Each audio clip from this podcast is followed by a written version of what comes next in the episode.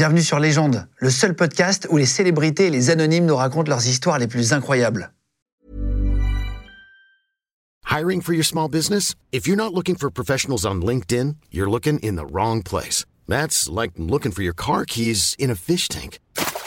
LinkedIn helps you hire professionals you can't find anywhere else, even those who aren't actively searching for a new job but might be open to the perfect role. In a given month, over 70% of LinkedIn users don't even visit other leading job sites. So start looking in the right place. With LinkedIn, you can hire professionals like a professional. Post your free job on linkedin.com/people slash people today.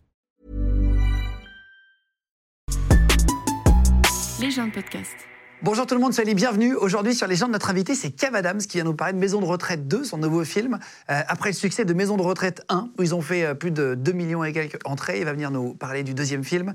Il va venir nous parler aussi de sa carrière. Il m'a dit écoute, on se fait une interview où tu me poses toutes les questions euh, sur les échecs, sur les moments qui ont été compliqués de ma carrière, sur les moments où il- vraiment il a eu des gros succès. Il va nous raconter tout ça. Juste, vous pouvez nous retrouver aussi, c'est deux minutes. Vous pouvez ouvrir Instagram et nous retrouver Légende Média euh, sur Insta. Vous êtes vraiment de plus en plus nombreux. On met aussi des news la journée. On fait des petits reportages. Il se passe plein de choses. Et sachez juste qu'on est dispo tous les mercredis, les vendredis et les dimanches pour une interview sur la chaîne YouTube de Légende. Donc n'hésitez pas à prendre deux secondes si vous nous regardez ici sur l'interview, à liker euh, la vidéo, à mettre des commentaires tout au long de l'émission si vous voulez. Comme ça, moi j'adore les lire aussi le soir pour voir un peu ce que vous en avez pensé. Je lis beaucoup aussi vos demandes. Euh, quand parfois vous, euh, vous voulez, je sais pas, plus d'un truc ou plus de types d'invités, etc. J'essaye de, de regarder au maximum et d'appliquer toutes vos demandes, à mettre la petite cloche comme ça vous avez les notifications et à vous abonner de plus plus nombreux. Merci mille fois. C'est parti avec l'interview de Kev Adams. Salut les amis, c'est Kev Adams. Je suis ici à l'occasion de la sortie de Maison de retraite 2 sur Légende avec Guillaume Play. Let's go. Il a quand même regardé le nom pour pas se tromper. Je, je- je fais toujours pareil à chaque émission. hein. Ouais, ouais, Mais je sais vu. pas. Mais parce qu'il est cool votre, logo, tu vois, donc je me suis dit, bah pourquoi Tiens, pas. je vais te vois. reprendre le clap. Merci beaucoup. Bienvenue. Ça fait plaisir de t'avoir. Bah écoute, euh, trop content d'être euh, d'être euh, d'être là, ça fait trop plaisir, vraiment merci de me recevoir. Ah, écoute, je, je- je suis attentivement. bah, déjà, Maison de retraite, euh, Maison de retraite 2, je l'ai vu. Tu m'as envoyé un lien pour que je puisse le voir avant, pour savoir de quoi on parle. Euh, parce qu'il faut préparer l'interview comme quelques jours avant la sortie pour vous expliquer. Et je te Euh, remercie de l'avoir vu, puisque c'est pas le cas de tous les journalistes. Parfois, Il y en a qui te reçoivent vraiment sans le voir. Bah, parfois on envoie le film, mais après c'est pas toujours méchant. Parfois ils ont pas le temps, euh, tu vois, dans leur Bien sûr, bien sûr. etc. Mais c'est vrai que c'est toujours plus agréable de parler d'un film avec des gens qui l'ont vu. Il y en a qui font semblant de l'avoir vu et quand tu leur parles, tu vois bien que c'est pas vrai. Ouais, ou pas ouais. Moi j'ai déjà fait des pièges en interview. C'est vrai. J'ai déjà dit, vous, vous trouvez comment le rôle de Robin? Et ils me disent vachement intéressant, Robin, vachement Il y a pas de. Robin, c'est ok. C'est drôle, les interviews. Mais après, c'est- un truc que tu n'affectionnes pas particulièrement ou ça va? Parce que c'est pas toujours agréable une interview. Quand tu vois, parfois les médias vont te piquer, vont te chercher. Le problème des médias, je trouve, de nos jours, c'est qu'on cherche euh, la grande ligne ou l'extrait qui va euh, faire de la vue ou euh, la punchline qu'on va pouvoir mettre en haut de notre article pour que les gens cliquent.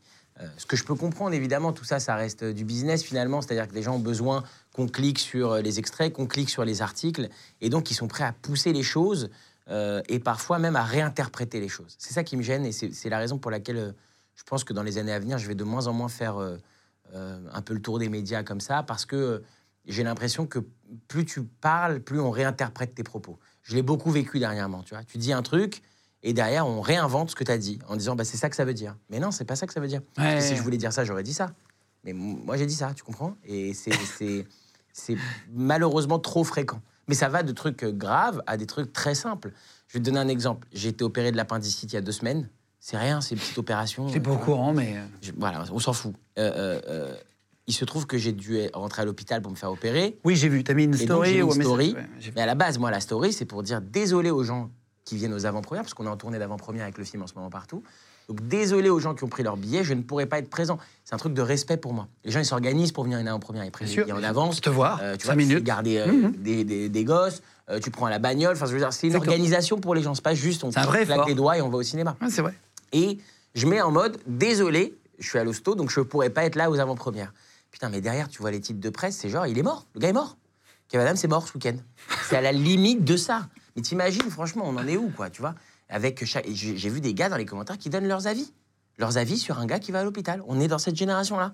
Ouais. Ah ouais, mais moi je trouve que c'est cool qu'il ait l'appendicite parce que je l'aime. Ah, attends, mais on en est où? Il n'y a pas eu ça, si où, où on en est? Mais comment ça, il n'y a pas eu ça? Je te jure qu'il y a eu ça, Guillaume. Avec d'autres gars qui disent Ouais, je connais, je l'ai eu aussi. Ouais, c'est pas si douloureux que ça, je trouve qu'il en fait des caisses. Mais attendez, les gars, je vous ai rien demandé. Laissez-moi me faire opérer tranquille, putain. T'étais en robe de, chambre de, à. Walp en robe de chambre, tu vois, et tu te dis, putain, maintenant on commente ça, quoi. On en est là. C'est même plus on commente des films, des sketchs, tout, on commente le fait que le gars va à l'hôpital. Je sais pas, je trouve ça. Je trouve que, ouais, on est dans une époque où, euh, où on a perdu un peu le, le- le sens des choses, quoi. Tu vois, c'est- triste un peu. C'est intéressant, on va parler du fond après. Euh, J'ai regardé, je- j'embrasse le podcast Do It Yourself qui est très bien d'ailleurs. Euh, Matt, qui, qui l'anime et qui est un mec Ouais, vraiment brillant pour le coup. Très talentueux et qui, et qui, euh, pour le coup, parce que là vraiment, c'est de la merde. Non, je dis pour le coup, Non, dans le sens, toi Ah, aussi, mais je je sais, que je- c'est agréable de faire des interviews longues euh, où on peut parler de tout, on a du temps pour discuter aussi, euh, avec des gens qui, euh, qui ont préparé le truc et qui s'y intéressent vraiment, quoi. Et c'est ton cas aussi, pour le coup, vraiment. En fait, c'est que les plateaux de télé, on a 7 minutes pour s'expliquer sur des sujets, c'est très compliqué, c'est ce que tu dis. Parfois, tu vas sortir la phrase, etc. Et tu parlais du fond, on en reparlera tout à l'heure, mais de, des efforts que tu mets, qui sont considérables. Et moi, j'admire ça chez toi depuis toujours. C'est que tu, tu, tu remontes à vélo, tu vas tomber à vélo, tu vas remonter sur le vélo et tu vas aller plus haut encore à chaque fois.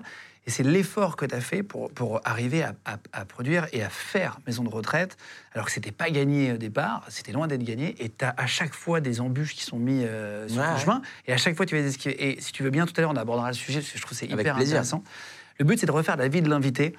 Euh, on, va, on va faire rapidement ta, ta- ta- ta jeunesse, parce que il y a eu beaucoup d'interviews dessus. On l'avait déjà fait d'ailleurs à l'époque du QG, quand tu venu. On avait appelé Macron. T'as pas eu de problème, d'ailleurs Je me rappelle, on avait passé un coup de fil avec le haut-parleur. T'as raison. Il t'a jamais répondu? Non, non, il m'a jamais répondu. Euh, je sais même pas si j'ai encore son, son bon numéro. Euh, mais oui, non, c'était un peu abusif. Euh, moi, je, Ah oui. le Ah moment où j'ai eu le numéro de du président, j'avoue, j'en ai beaucoup trop abusé, quoi. Ouais. J'ai fait n'importe quoi. Je l'appelais pour un oui ou pour un non, tu vois. Des fois, je lui. Des fois, je me disais, genre, il lui a envoyé un texto, tu vois. Un truc... En fait, je réfléchissais tout le temps au texto que personne lui envoie. Je me disais, ce serait génial de lui envoyer euh, euh, Margarita ou trois fromages. tu vois ce que je veux dire T'es dans quelle, dans quelle ambiance Et puis, j'ai arrêté parce que, voilà, je pense qu'il a d'autres d'autres choses à faire. D'autres chats à fouetter, ouais. Oui, tu l'avais envoyé Tudor ou je sais plus quoi. Ouais, exactement, Il est fou, ce gars, il est fou. Je me Ouais. rappelle, ça avait fait 7 millions de vues, l'extrait sur Facebook. Ah ouais, pas. parti. Ah ouais, c'était, ça a été euh, banger. J'ai toujours le même numéro d'Emmanuel de, d'Emmanuel Macron. J'ai toujours le même de- que celui de l'époque. Et comme on ne sait pas si c'est toujours le bon, je vais vous le donner. Alors, En fait, tu vis une partie de ta vie à Porte de Pantin dans le 19e, ouais, avec tes parents, tes deux frères, et l'autre partie de ta vie après à Neuilly-sur-Seine. ouais. Euh, pourquoi tu déménages dans un quartier moins populaire et tes parents trouvent un meilleur boulot? Comment ça se passe cette évolution? C'est intéressant aussi de comprendre. Je crois que c'est la crainte de mes parents. euh, au, au bout d'un moment, euh, en fait, je prenais le métro pour aller euh, au lycée, enfin au collège d'ailleurs, parce que j'étais pas au lycée encore. Et il y a eu deux, trois petites embrouilles dans le métro, comme il peut y avoir partout en réalité, dans les quartiers populaires comme dans les quartiers Bien sûr, bien sûr, bien sûr. bourgeois en réalité. Et, et, je pense que ma mère a flippé. Et puis à l'époque, ils ont eu une opportunité de déménager à Neuilly. Euh, ouais, pour eux, c'était une forme de- d'Eldorado. Il y avait un truc, euh, tu vois, ils ont passé, euh, je sais pas, 20 ou 25 ans de leur vie. euh, euh, dans le 19e, ils étaient attachés à ce quartier aussi, évidemment, mais il y avait un côté euh, nouvelle vie, euh, tu vois, nouveau, euh, euh, nouvelles opportunités peut-être à l'époque pour eux, et c'est la raison pour laquelle. Mais moi, c'était un déchirement pour moi. De quoi de partir? Ah ouais, Sur ton quartier, tes amis? Bah, t'imagines, tu déménages, t'as 14-15 ans, c'est le, t'es en pleine adolescence, euh, t'as tous tes potes, Euh, t'es en train de construire ta vie à toi finalement, qui, qui est plus une vie d'enfant mais une vraie vie d'adolescent. Et, et euh, du jour au lendemain, on te dit on, on- on déménage. Alors on déménage à l'autre bout, de, dans, dans une autre banlieue. Pour moi, ouais, c'était. euh, Et puis j'ai jamais vraiment retrouvé ma place, tu sais. Quand je retournais après dans le 19e voir mes potes, euh, ou à Porte de Pantin, ou à Pantin, j'étais devenu le Bourge, quoi, tu vois. Ah, t'es un Bourge, t'habites à Neuilly maintenant. Ah, il y a ça quand tu pars dans Évidemment. un quartier. Et quand euh, j'arrivais à Neuilly, euh, dès que je m'approchais de, de- des gars, j'étais, j'étais une, racaille, quoi. Ils me disaient, t'es une racaille.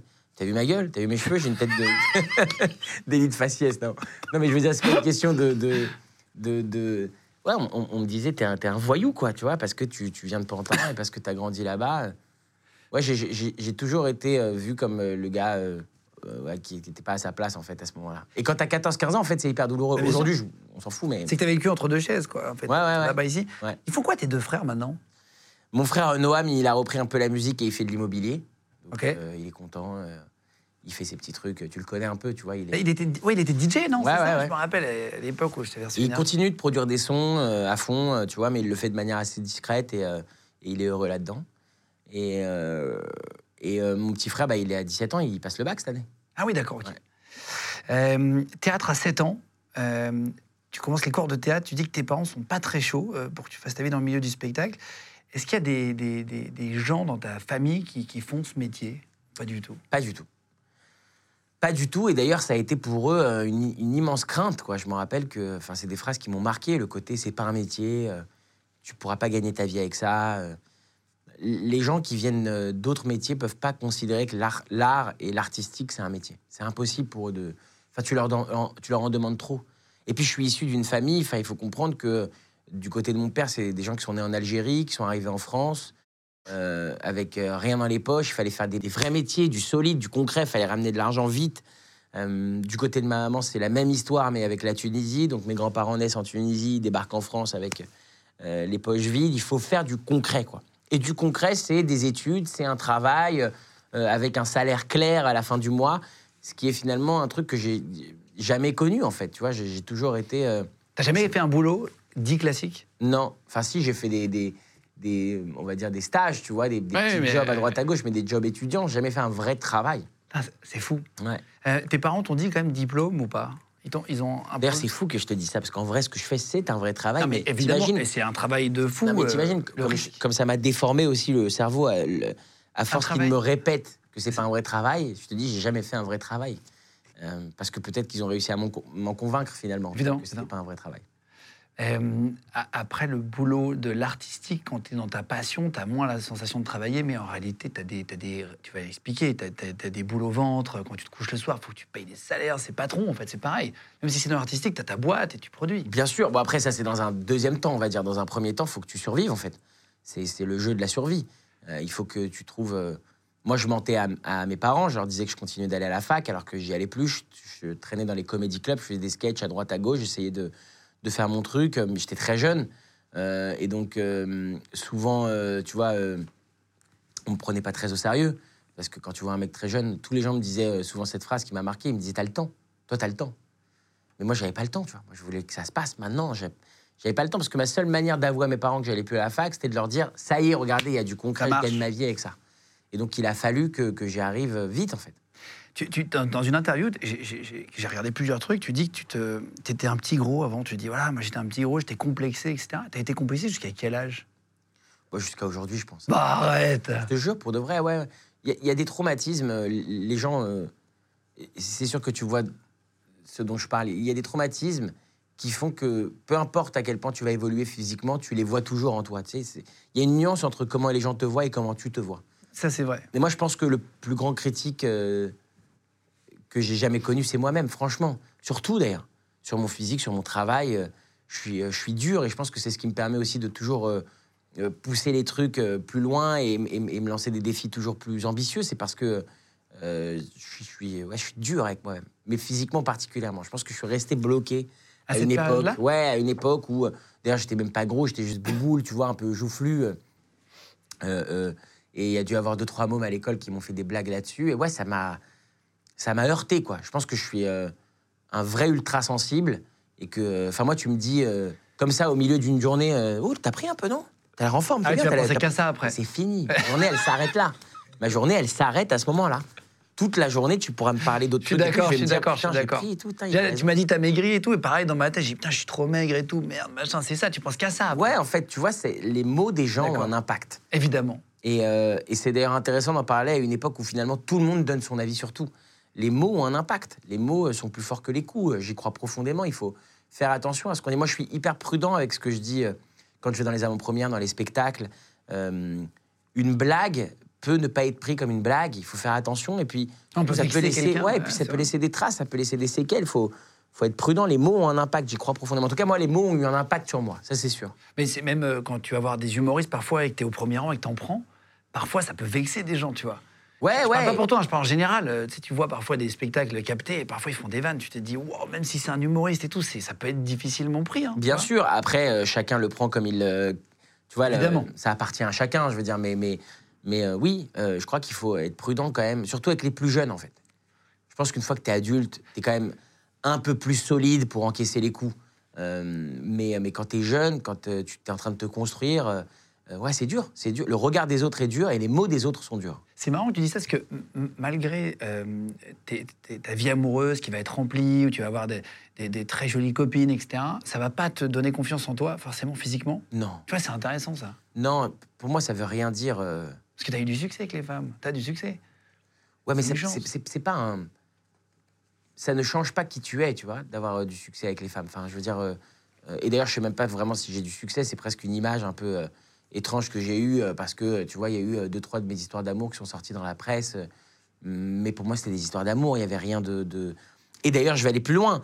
La plupart du temps, quand j'ai été regardé, j'ai lu les commentaires et les commentaires, ils étaient horribles. Tu vois, c'était en mode, mais comment ce mec avec, euh, Le avec sa grosse tronche, euh, tu vois ce que je veux dire, il arrive à, à sortir avec ces filles-là. C'est-à-dire que on s'arrête uniquement physique. On est quand même dans cette époque-là aussi, dans cette génération-là. Il n'y a jamais personne qui s'est dit ah peut-être que le gars il est sympa, euh, peut-être qu'il a du charme et peut-être que c'est cool et que c'est mieux que d'avoir un super beau gosse avec des tablettes de chocolat, d'avoir un mec euh, qui va me faire rire et, et avec qui euh, il va se passer, euh, tu vois, euh, de l'ambiance, de la virevoltance. Il y a, y a plus. Les gens aujourd'hui ils te disent, tu vois, ils, tu- tu- ils te, on t'affiche en couple avec quelqu'un. Ils regardent qu'on part comme ça, ils disent Ah ouais, bah vas-y, bah toi t'es moche et elle, elle est belle. c'est cash, cash. En fait, il n'y a pas de nuance. Ouais, il n'y a pas de nuance, il n'y a pas de- J'ai l'impression que le monde des réseaux sociaux est un monde où, euh, où tout doit être euh, euh, clair, frontal. Tu vois On n'a pas le temps de, pour la réflexion. C'est tout est cash, quoi. Et d'ailleurs, c'est souvent un monde où on se suit. Moi, j'ai remarqué ça. Quand quelque chose, ça fait bien de dire que c'est pas bien, eh ben la masse suit. C'est pas bien. Moi, ça fait des années que je poste des vidéos sur les réseaux sociaux. Ça fait des années que je me prends des commentaires de haine.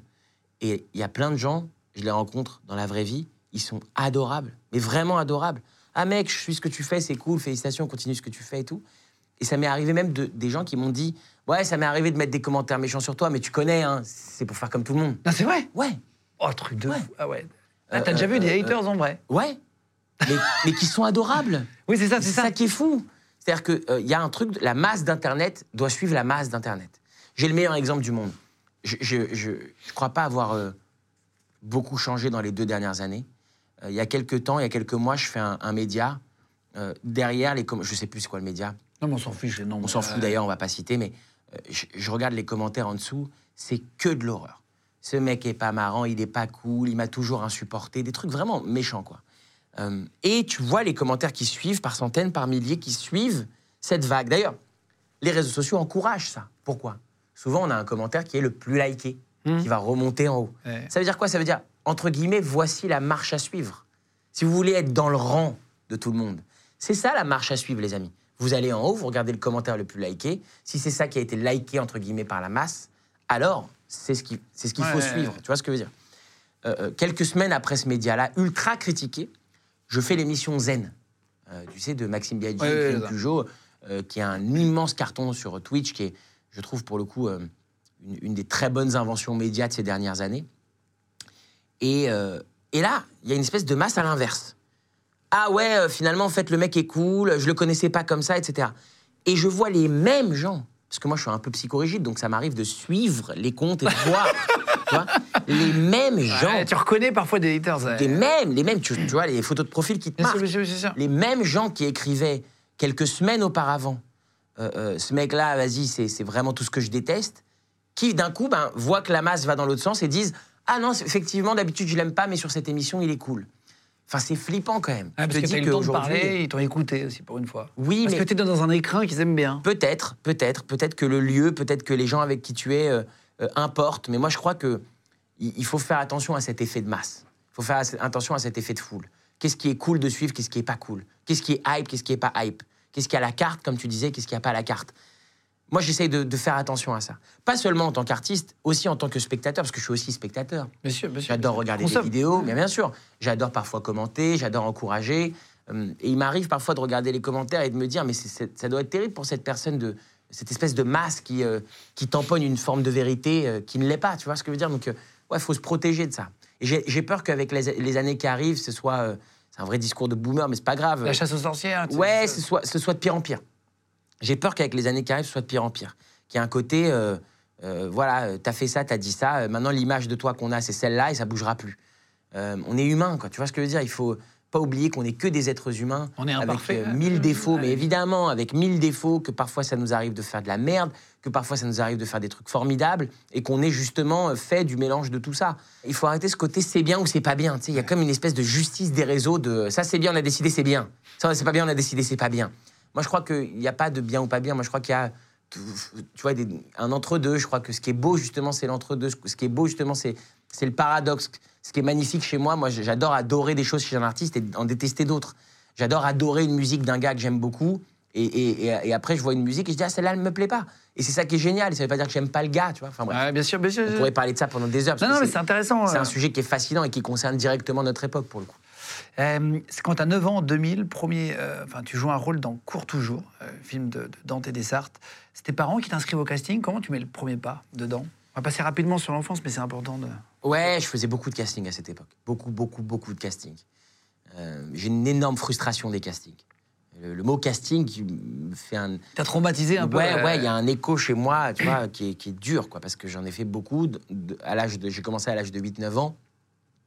Mes parents, mes grands-parents m'emmenaient au casting le mercredi après-midi, le samedi après-midi, non-stop, tout le temps, toutes les semaines. Pendant les vacances, ça pouvait aller jusqu'à 3, 4, 5 castings dans la journée. vrai? Ah, Et euh, pour moi, c'était euh, c'était la porte, quoi. C'était la porte d'entrée euh, vers ce monde qui m'était inconnu et qui était totalement fermé, opaque, dont je comprenais rien, euh, qui me paraissait tellement lointain. Je comprends s'il y a des jeunes comédiens pour qui ça paraît impossible, parce que ça paraît impossible.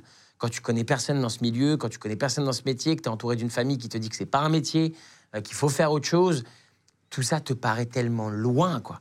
Ça paraît être euh, une autre galaxie. Ouais, je suis d'accord. Moi, j'allais à la sortie des avant-premières pour parler avec les artistes euh, et je me disais, mais c'est impossible, mais comment je vais réussir à, à mettre le pied là-dedans? Enfin, je vois pas de. C'est que je te dis, c'est opaque. T'avais un truc, tellement y a envie pas d'y d'entrée, quoi. Ça, c'est hyper intéressant. T'allais aux avant-premières pour voir les gens. Ouais, donner des lettres. J'ai donné des lettres, des CV. J'ai donné des CV et des lettres à tout le monde. J'ai tellement À fait Danny aussi. Boone, à Gad Elmaleh, à Jamel Debbouze, à tout le monde, j'aurais donné. Personne ne m'a jamais répondu. Moi non plus, mais je les comprends. Mais, non, mais, non, mais évidemment, Mais tu je leur en veux même pas, non, mais tu vois. non, mais évidemment. Euh, mais, euh, mais en même temps, et je vais te dire heureusement que que- qu'on m'a pas répondu, parce que ça aurait euh, presque rendu le truc facile. Et ce qui est magnifique, c'est quand c'est dur et quand tu dois te battre et quand tu dois trouver des solutions B, puis une solution C, puis une solution D. C'est là que tu crées aussi, que tu crées qui tu vas devenir et qui tu es. T'é- T'étais populaire à l'école après, euh, Pas du tout. vers les 15 ans, tout ça, non? Pas du tout? Non, non, pas du tout. J'ai jamais été ni le mec sympa, ni le mec marrant, ni le mec euh, pote des meufs, ni le... j'étais rien. J'étais une espèce de middle gars, tu vois, qui était là. euh, Un électron libre entre deux Ouais, ouais, un mec qui était là, que tu vois, les gens ils étaient en mode ouais, on voit c'est le gars qui est là, quoi, il est là, quoi. Tu vois ce que je veux dire? C'est- C'était tranquille, quoi. J'étais pas non plus le mec détesté, hein, tu vois, mais j'étais pas le mec. Enfin, tu sais, tu, tu vois sur les photos de classe, t'as des gars. euh, Oui, oui. que tu sais, tu dis bah là il y a Louis, là il y a François, là c'est euh, bah, là c'est Mehdi et, alors- et lui comment il s'appelait lui? J'étais ce gars-là. Tu vois ou pas? Le gars de comment il s'appelait lui? Il était sympa. là, mais c'est- oui, il nous a pas était marqué. sympa, il était sympa, il était ah je l'ai plus. tu sais que moi premier degré il y a des gens qui m'ont dit mec truc de ouf j'ai re- retrouvé une photo de classe et en fait t'étais dans ma classe. C'est-à-dire que le gars avait complètement oublié quoi tu vois. Juste un jour il a il a il a il est retombé sur la taufe et il a fait ah, putain non c'est Oh putain, c'est pas le gars de la télé, c'est fou. Donc, euh, ouais, non, j'étais euh, ouais, un peu un invisible. Il y en a beaucoup dans les classes, des invisibles. Bien sûr. Tu vois T'as en général le beau gosse, l'intello, celui qui fout la merde qui est au fond de la classe. Et après, au milieu de tout ça, bah, t'as plein d'invisibles, quoi.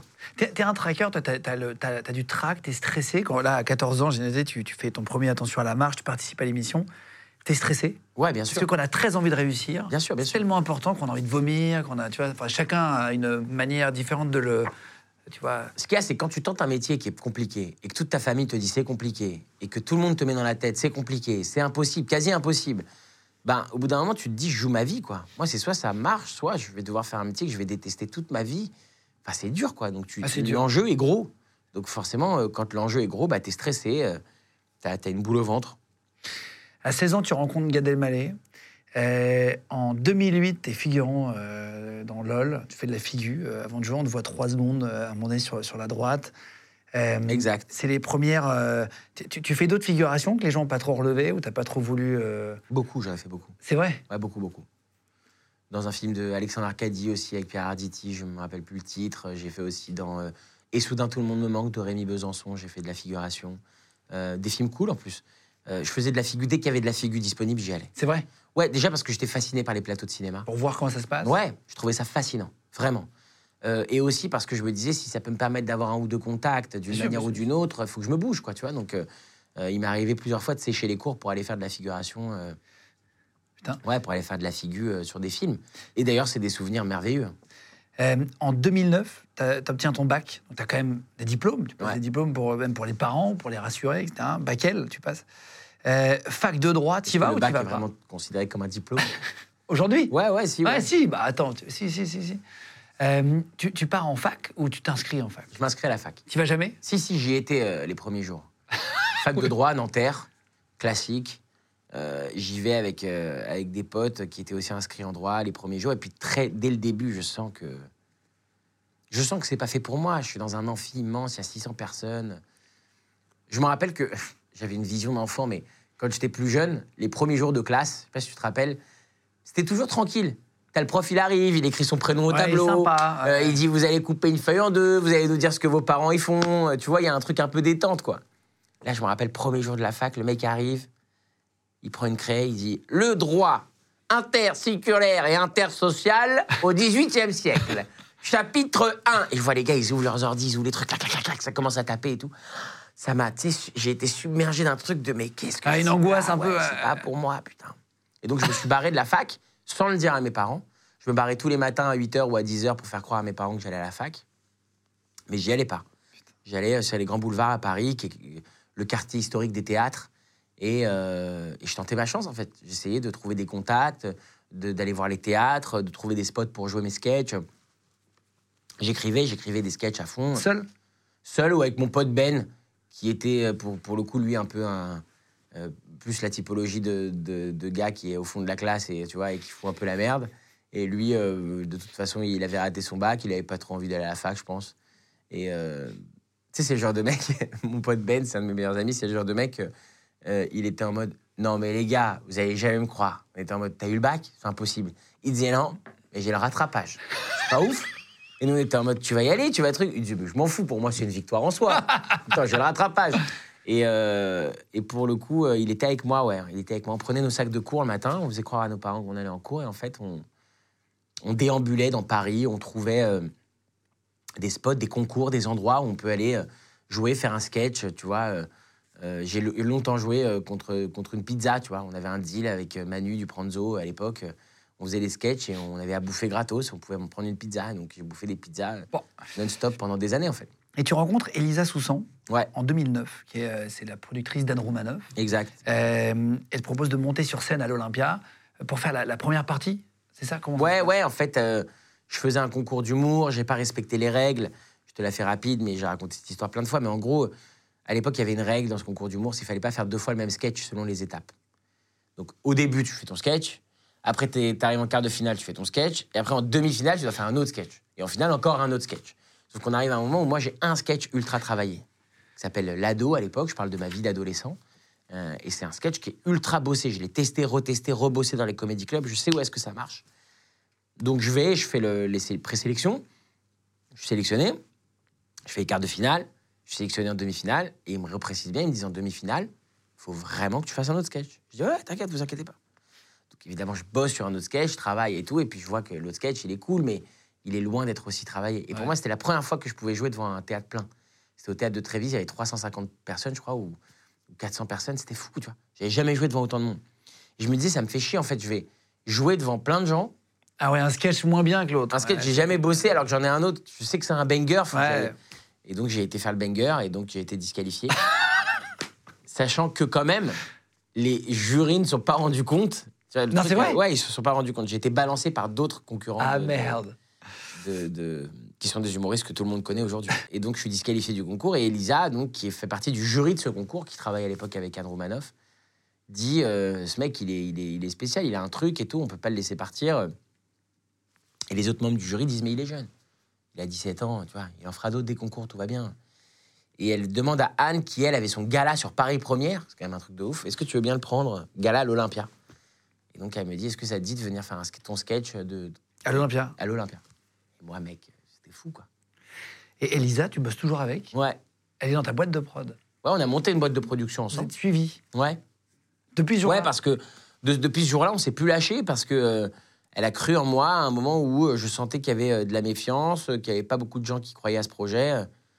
Et, euh, et voilà, et on a noué une relation très forte. Et, euh, et euh, on a d'abord produit la série Soda ensemble, on a fait Soda. Ensuite, euh, elle a été coproductrice de mes premiers spectacles. En 2000, euh, 2009, c'est ça, octobre, premier spectacle? Ouais, exactement. C'est ça? Exactement. Et puis ensuite, euh, aux alentours de 2015, on a monté notre boîte de production cinématographique ensemble. Ouais, Et on fait du cinéma, de la série depuis euh, presque dix ans. En, tout, avec tous tes spectacles, après, en solo, c'est-à-dire ça, on a tourné avec Gad, t'as quasiment vendu 2 millions de billets, c'est ça? Qui est énorme. La vérité vraie, et tu le sais que c'est la vérité vraie, c'est que j'ai jamais vraiment compté en fait combien de, combien de billets. Mais donc, Ouais, ouais, quasiment, c'est énorme, c'est- énormissime. Euh, Est-ce que quand tu, tu arrives si fort, alors c'est euh, euh, pour prendre un peu de recul et tout sur ta vie, on y reviendra après, mais est-ce qu'à un moment donné, quand ça marche trop bien dès le début, est-ce que c'est euh, c'est pas perturbant, même pour ton équilibre à toi, euh, de te sentir un peu tout puissant au début tu, et, et du coup, après, c'est très dur quand tu as une petite baisse dans les carrières, c'est le principe, hein, en dents de scie, comme toutes les carrières artistiques. Est-ce que c'est même pas trop jeune à quel point tu as cartonné? Mais en fait, c'est- précisément euh, lié à ce qu'on disait juste avant, c'est que le problème, c'est évidemment de cartonner jeune, ça, a un impact sur toi, mais surtout quand tu passes de je suis invisible pendant mon adolescence à l'école à je suis trop visible.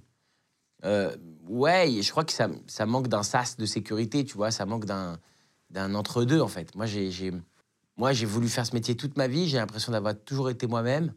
Euh, tu vois, euh, avec plein de rêves, avec la volonté simple, une volonté ultra simple qui est de celle de raconter des histoires. Mon kiff à moi dans la vie, c'est de raconter des histoires. Je suis un conteur. Des fois, je le fais sur scène avec des blagues, des fois, je le fais au cinéma avec d'autres acteurs, mais je veux te raconter une histoire, c'est tout. J'aspire à rien de plus que ça. Et si mes histoires, elles peuvent t'inspirer d'autres choses ou faire passer des messages, j'en suis ravi. Et quand tu vois l'im- l'impact que ça a sur les gens, et puis euh, j'arrive à une époque où c'est la fin de la télé, c'est le début d'Internet, Mhm. vraiment. Je pense que je suis un des derniers mecs de ma génération Ouais.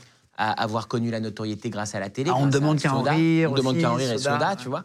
Euh, à une époque où ça y est, c'est les, les youtubeurs arrivent et les youtubeurs sont de ma génération, on a le même âge. 2011, Euh, ça commence. 2011, on demande qu'à en rire, c'est à peu près cette époque-là. Ouais, c'est ça. Et donc, euh, je suis presque le dernier survivant d'une autre époque, parce que c'est une autre époque, l'époque où d'un coup on, on- on choisissait euh, les nouvelles vedettes euh, à la télé. Ouais, tu vois. c'est vrai, c'est vrai, c'est vrai. Et, euh, et en même temps, euh, ouais, le cul entre deux époques, avec euh, la volonté de rester dans un truc qui m'a fait rêver enfant, mais qui reste moderne. Ouais, je, je- je crois que. En fait, je crois que je réalisais pas trop ce qui se passait à cette époque-là. Franchement. Je comprenais pas. Quand t'enchaînes, tu veux dire Ouais, je comprenais Les sodas, pas. les profs, tout. moi, toute la ma vie, période. de faire ce métier. Donc à ce moment-là, j'essayais de faire ce métier pareil. Enfin, moi, j'ai pas changé de comportement. Mais d'un coup, ben, tu essaies de faire ce métier et tout, le monde, et tout marche. Et tu sais pas pourquoi. Tu vois, tu- des, des séries avant Soda, j'en ai écrit 13 qui n'ont pas été produites. Et d'un coup, on fait Soda et le truc, boum, il, il prend, euh, tu vois, enfin, il prend. Je fais une petite nuance sur Soda quand même qui est importante, parce qu'aujourd'hui, maintenant, les gens, ils me parlent de Soda non-stop, tout le temps, tout le temps. Comme une espèce de truc mythique. Il faut savoir une chose, c'est qu'en France, on aime les choses après coup. C'est souvent comme ça. Non, mais c'est vrai, ça, c'est une vérité. c'est vrai, c'est vrai, c'est vrai. À l'époque de Soda. On se faisait massacrer la tronche. Sur les réseaux, Mais bien sûr, sur les réseaux, partout, les gens ils disaient qu'est-ce que c'est que ce- cette sous-série, euh, ce truc pour euh, adolescents décérébrés. Euh, la presse nous avait massacrés, les réseaux nous massacraient. Enfin, moi, à l'époque de Soda, j'ai beaucoup souffert des critiques. Beaucoup. Et aujourd'hui, je rencontre plein de jeunes qui me disent Ah, mec, c'était mythique, c'était toute mon enfance. Donc, tu as l'impression que le truc s'est arrêté. Il a fallu laisser passer 8-10 ans. Et d'un coup, il y a une espèce de nostalgie. Ouais, ça devient ah, un goal, même, ça devient c'était un cool, goal. finalement, ouais, tu vois. C'est très étrange d'ailleurs cette manière d'apprécier les choses après coup. Euh, ça dure combien de temps, Soda? Ça dure 5 ans. Tu fais Quatre 5 ans et demi. saisons, quand même. 4 ans et demi, ouais. 4 ans et demi. Euh, après, t'enchaînes avec, euh, t'enchaînes, t'enchaînes des films, je, je sais, les, les, les- les profs, etc. Tu joues Fiston en 2014 avec Dubos, t'es dans Ouais. plein de films, etc. Jusqu'à Aladdin. Ça- tout cartonne à ce moment-là. T'as pas de, tu, tu ne connais pas l'échec. Je, je, je crois que je suis dans une espèce de spirale un peu infernale où je vis exactement la vie dont j'ai toujours rêvé. J'enchaîne les films, j'enchaîne les spectacles. J'ai une vie d'ailleurs qui est euh, un peu insensée à ce moment-là, une vie que je pourrais plus du tout assumer aujourd'hui. C'est-à-dire que je fais des journées de tournage sur les films qui coupent à 18h. Il y a des bagnoles qui viennent me chercher, qui m'emmènent dans des avions ou des hélicoptères pour aller assurer les spectacles le soir. Mais non. Ouais, ouais, non, mais c'est n'importe quoi. Et j'ai 23 ans. Et je fais des spectacles euh, tous les soirs devant 2000 personnes.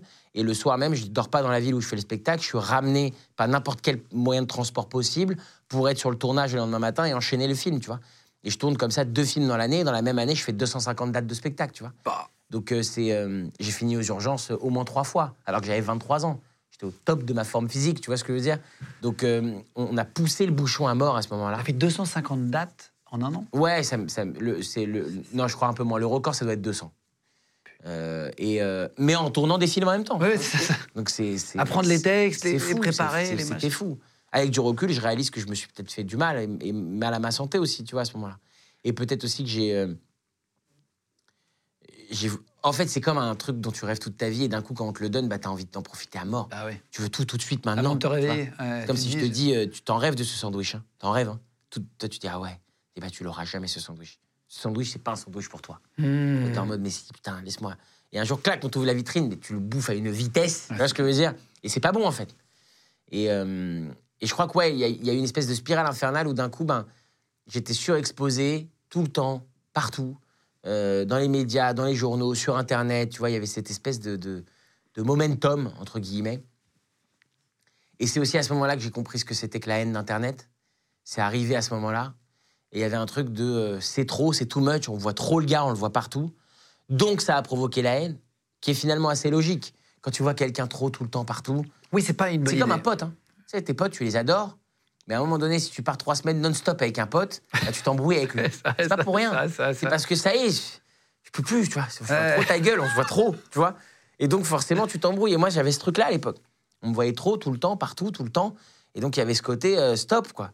Et donc, la haine monte. Et je crois que ouais, le sommet de tout ça, et, et le, le paradoxe de tout ça, c'est ça arrive euh, l'année d'Aladin, qui est l'année où, en fait, je fais le, le plus grand nombre d'entrées au cinéma euh, euh, possible. Et je crois que j'ai jamais autant été critiqué de cette année-là. C'est quoi, c'est 2015 C'est Aladdin 2015, ouais. C'est à pile, quasiment pile 10 ans, en fait. Pourtant, le film cartonne, non? Tu fais combien d'entrées? En fait, cette même année sortent Les Profs 2 et Aladdin. Les Profs 2 fait 3 millions et demi d'entrées et Aladdin fait 4 millions et demi d'entrées. Donc ça fait euh, euh, 8 Ah, millions d'entrées ouais. sur l'année, sur Ce qui deux films que je porte, ce qui est énorme. Et, euh, et en même temps, les deux films sont massacrés par la critique, massacrés par la presse et massacrés par les réseaux sociaux. Vraiment. Je crois qu'Aladdin, encore aujourd'hui, est un des films les, les moins bien notés de l'histoire d'Allociné. Tu vois ce que je veux dire? Euh, Alors que ça fait 4 millions et demi d'entrées. Et donc, il y avait ce paradoxe énorme pour moi à supporter. Entre le succès et le. Entre, ouais, c'est énorme le succès. Tout le monde me dit euh, Putain, mec, c'est fou, tu te rends pas compte, tu te rends pas compte. Les gens du métier arrêtaient pas de me dire Tu te rends pas compte? Et moi, je vois mes petits frères qui sont connectés sur Internet et qui ont le cœur en miettes parce qu'on massacre leurs grands frères de partout et que ça y est, ça, ça devient la vague, entre guillemets, la, le, le- la hype euh, disparaît et d'un coup, il y a un côté, c'est la mode de dire que ce mec-là se fait de la merde. Et, donc, euh, et peut-être d'ailleurs qu'on faisait peut-être pas que des trucs bien, faut, faut être. faut avoir le recul aussi de reconnaître que peut-être que c'était peut-être pas toujours bien, tu vois, mais, pour moi, c'était très dur à vivre. Ce côté, ça cartonne, mais alors pourquoi les gens, ils, sont- Pourquoi ils viennent payer une place? Mais alors pourquoi les gens ils vont voir si c'est aussi horrible? Avec des grands débats, tu sais, sur Internet de, de pourquoi est-ce qu'on fait consommer aux Français que de la merde, comme les films de Kev Adams. Et tu sais, toi, tu lis ça, ça t'impacte, et puis tu peux pas faire comme si euh, Non, ça n'existe pas. pas, quoi, tu vois Évidemment. Ça te touche. euh, euh, moi, ça m'a mis du temps. Ça a pris du temps avant que ça arrête de me toucher. Avant que je sois imperméable à ça. Et tu t'es pas dit, euh, tu vois, par exemple, les Stromae ou Big Flo et Oli qui ont fait ça aussi, ils ont fait une pause. D'un coup, ils prennent un an, justement, quand ils sont trop à, à l'image, pour justement euh, essayer de reculer, de revenir après. Ouais, mais une pause de quoi? Une pause de ma passion? C'est ma Ah oui, passion. je sais, je sais. Non, mais je sais. Parfois, les gens ils me disent euh, Tu fais quoi à côté? C'est quoi ta passion? Je dis Mais c'est ce métier, ma passion. C'est ma passion. Vraiment. Je mate euh, 14 films par semaine, euh, je, regarde toutes les séries qui existent, je regarde tous les one-man shows qui existent, euh, des Américains, des Indiens, des Anglais, des Français. euh, Tu consommes à ce point-là, ouais. Ouais. mais parce que j'aime ça. Je me force pas. Pour moi, c'est pas du taf. Bien sûr. Euh, je lis euh, des scénarios parfois dans lesquels il y a aucun rôle pour moi. Mais j'adore lire les scénarios. Je trouve ça génial. C'est ma manière à moi de lire des bouquins. Je Ouais, lis des scénarios tout le temps, constamment. Parfois, je suis en vacances, je lis des scripts et les gens me disent Tu veux pas arrêter de bosser deux secondes? Je suis en mode Mais c'est mon kiff. C'est mon kiff. C'est comme si tu dis à un mec, un musicien, à un rappeur euh, bah, T'en as pas marre d'écouter de la musique en vacances? Mais c'est- c'est mon kiff. je Tu comprends. ce que je veux dire? Donc, moi, ouais, c'est. Non, j'ai jamais pensé à faire une pause parce que. parce que je vais pas m'empêcher de vivre ma passion et de faire ma passion pleinement. Et d'ailleurs, si demain ce métier s'arrête, ce sera toujours ma passion que de raconter des histoires. Et, et tu disais, tout à l'heure, on en parlait de avoir la carte ou pas. C'est une expression qui utilisée dans ce métier. C'est t'as la carte, t'es invité sur les trucs, sur les Césars. Et je pense que les gens machin. comprennent très bien ce que ça veut dire. Bien sûr. Tu sais, je pense que parfois on, on infantilise un peu le public. On pense qu'ils comprennent pas ce que ça veut dire euh, avoir la carte ou être hype. mais les gens comprennent très bien ce que ça veut dire. Les gens savent ce qui est hype et ce qui est pas hype. Les gens savent que je suis pas hype. Et c'est d'ailleurs, je vais, te- je vais aller plus loin, ça rend les gens qui me soutiennent encore plus courageux. C'est-à-dire qu'il y a un côté, je sais qu'il y a des gens qui me soutiennent, qui ont dû avoir des discussions en privé avec des gars qui ont dit Ah, t'aimes bien ce mec? Mais il est pourri ce mec. Et qui ont dû faire un truc qui est relou pour eux parce qu'ils sont pour rien, c'est-à-dire défendre un truc qu'ils aiment bien. Être l'avocat de. Ouais, à dire non, mais je t'assure, peut-être que t'as pas tout vu. C'est peut-être aussi la raison pour laquelle aujourd'hui, dix ans plus tard, j'ai un immense respect pour les gens qui sont là dans mes spectacles, dans mes avant-premières. Peut-être plus qu'à une certaine époque. Ouais, tu Parce que, je, ouais, parce que je me dis, putain, les pauvres, ça va pas être simple de bien m'aimer. Tu vois, ça doit pas être simple. Et, et- et sans les citer, parce que c'est pas le but de l'émission, mais il y a des médias qui t'ont jamais invité où t'aurais aimé aller. Il y a des émissions que t'aurais aimé Bien faire, sûr. sans les citer, pareil, mais où tu t'as pas compris pourquoi ils t'invitaient pas. bien sûr. Ouais, bien sûr. Bien sûr. Mais euh, Ou t'as été invité ailleurs, t'as été invité dans plein de plateaux, plein de j'ai été talk shows. invité dans plein de choses et je suis vraiment pas à plaindre, mais mais il y a des médias, il y a des journalistes, euh, il y a des acteurs, des actrices qui ont toujours fermé la porte et qui, je pense, fermeront toujours la Tu porte. veux dire, dès qu'ils voient que t'es là et tout, Ouais. ils viennent pas Ouais. Ah oui Ma présence est une raison suffisante pour dire non. Et euh, et ça fait du mal, bien sûr, sûr. parce que la plupart du temps, c'est soit des médias, soit des acteurs, soit des actrices, soit des réalisateurs que tu admires, tu vois. Et puis moi, j'ai toujours été euh, de ceux qui tendent la main. Pour moi, il n'y a pas de honte à tendre la main, tu vois. Il n'y a pas de honte à demander. Depuis tout- tout- toujours, depuis tout jeune. Je suis d'accord. Moi, il y a un média que j'aime bien, je leur écris en direct. J'envoie pas des attachés de presse, des trucs, je leur écris sur Instagram, sur les réseaux. T'étais arrivé, toi Ouais, plein de fois. Et plein de fois, je suis resté en lu, en vue. C'est le grand mal de notre époque, rester en vue. Ouais, c'est tu vois ce que je veux dire? Ou les deux pastilles bleues sur WhatsApp. Ouais, non, mais il y y y a plein de fois où je sentais que. euh, bah non, réponds pas. T'es pas désiré. Ouais. Le nombre de fois où on m'a dit sur ce film-là, on a envoyé à cette actrice ou à cet acteur. euh, et alors, qu'est-ce qu'il a pensé du film? Bah, il a pas lu. Ah Bon, bah, pourquoi il a pas lu? Bah, Parce que, parce que t'es là. Ah. Et ouais. Et puis, il y a un espèce de petit silence où tout le monde est gêné. Ouais, c'est- où, euh, moi je suis gêné d'entendre ça, ça me fait de la peine. Euh, et en même temps, faut quand même paraître fort, quoi. Tu vois, t'es en face de gens avec qui tu travailles, t'as pas envie de. T'es en mode, euh, ouais, ok, bah, euh, bah, il a pas lu, bah, il a pas. Bah, s'il a pas envie qu'il aille se faire foutre, mais au fond de toi, tu. Ah, c'est pas ça que tu penses. évidemment. Évidemment, au fond de toi, c'est pas ça que tu penses. Au fond de toi, tu te dis, putain, c'est. euh, c'est dur, tu vois, d'avoir une telle étiquette presque précollée sur, sur la tronche, quoi, tu vois. Euh, mais ça fait partie du jeu. Que tu as compris à un moment donné pourquoi euh, tu pouvais ne pas avoir la carte sur un média? Est-ce que ou, ou- ou tu ne le comprends pas? Tu Est-ce que tu te poses la question de pourquoi Est-ce que t'as- T'as pas été Et je pense que j'ai suis- fait, tu vois? Et je pense que je suis grandement responsable. Tu sais, je pense que dans la vie, il n'y a rien qui arrive pour rien. Je pense pas qu'il y a des gens qui se sont dit Ah, il a beaucoup de. C'est presque la manière facile de répondre. Ah, mais vous- en fait, j'ai beaucoup de succès, alors vous êtes jaloux. Je crois pas. moi. Je crois, il doit y avoir des jaloux dans le lot, bien sûr. Les gens qui t'écrivent des, des méchancetés gratuites, bien sûr qu'il y a une forme de mal-être, de jalousie. Moi, j'ai jamais écrit sur personne va te faire enculer, t'es nul, tu pues la merde. t'es- t'es- Enfin, le- si t'as besoin de faire ça, c'est que t'as un mal-être. C'est bizarre de mettre du- de la né- de, de l'énergie dans de la négativité. C'est ça. Moi, j'ai jamais pris le temps. T'imagines, il faut du temps. Tu prends tes trucs, tu Pour crées aller compte. voir un film aussi. Souvent ouais. sur les forums, il faut créer un compte.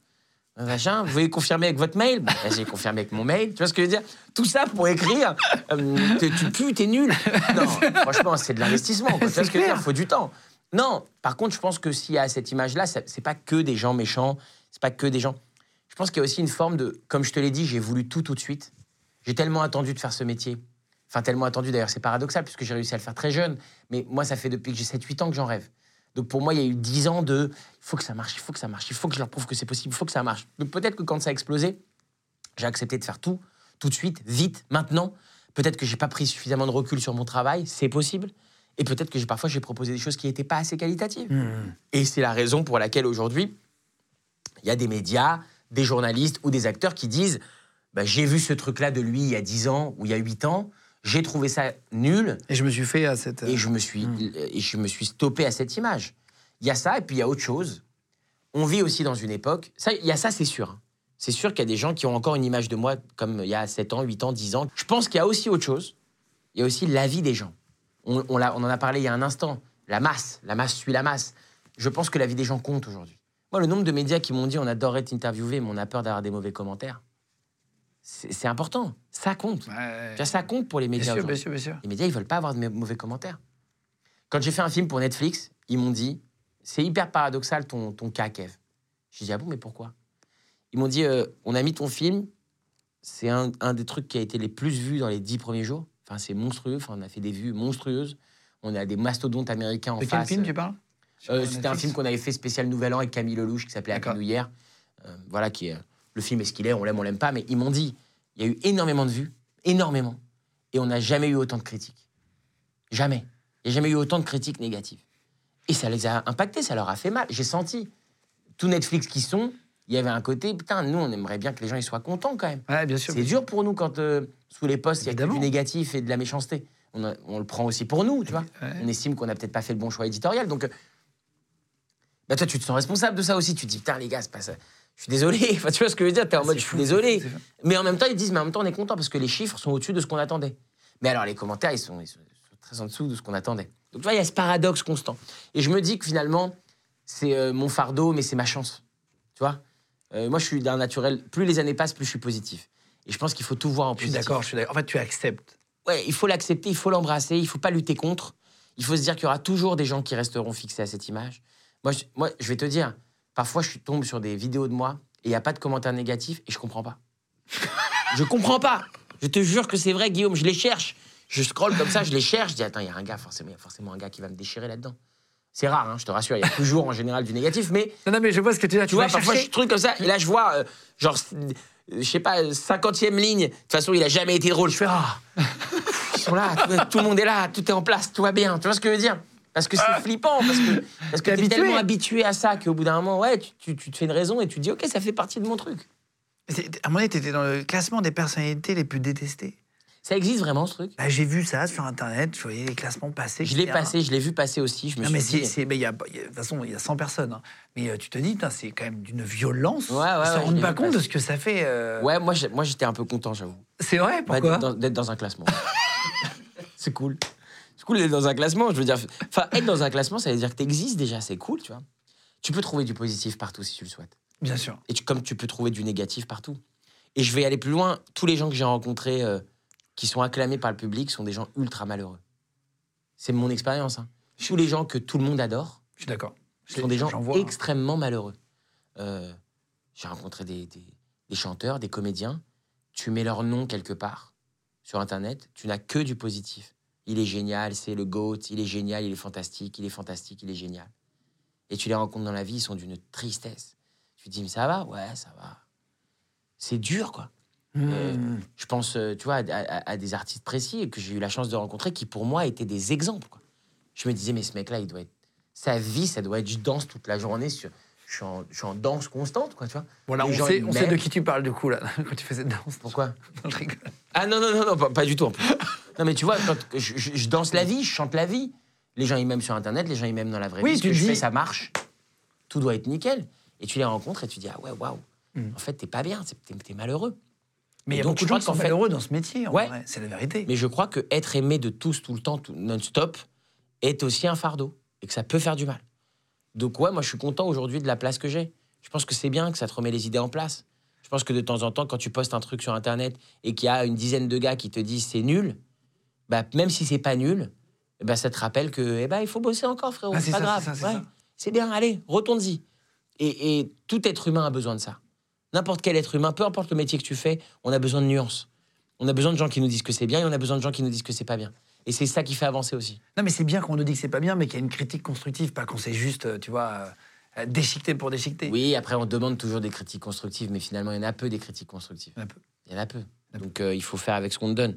Moi, on Euh, me donne de, de la, du bonheur, de la joie, parce que on parle beaucoup de la haine depuis tout à l'heure, mais j'ai la chance aussi d'avoir des gens qui me suivent depuis des années, qui donnent une énergie, une, une joie, une, bien, une, une bienveillance incroyable, incroyable, qui m'épate.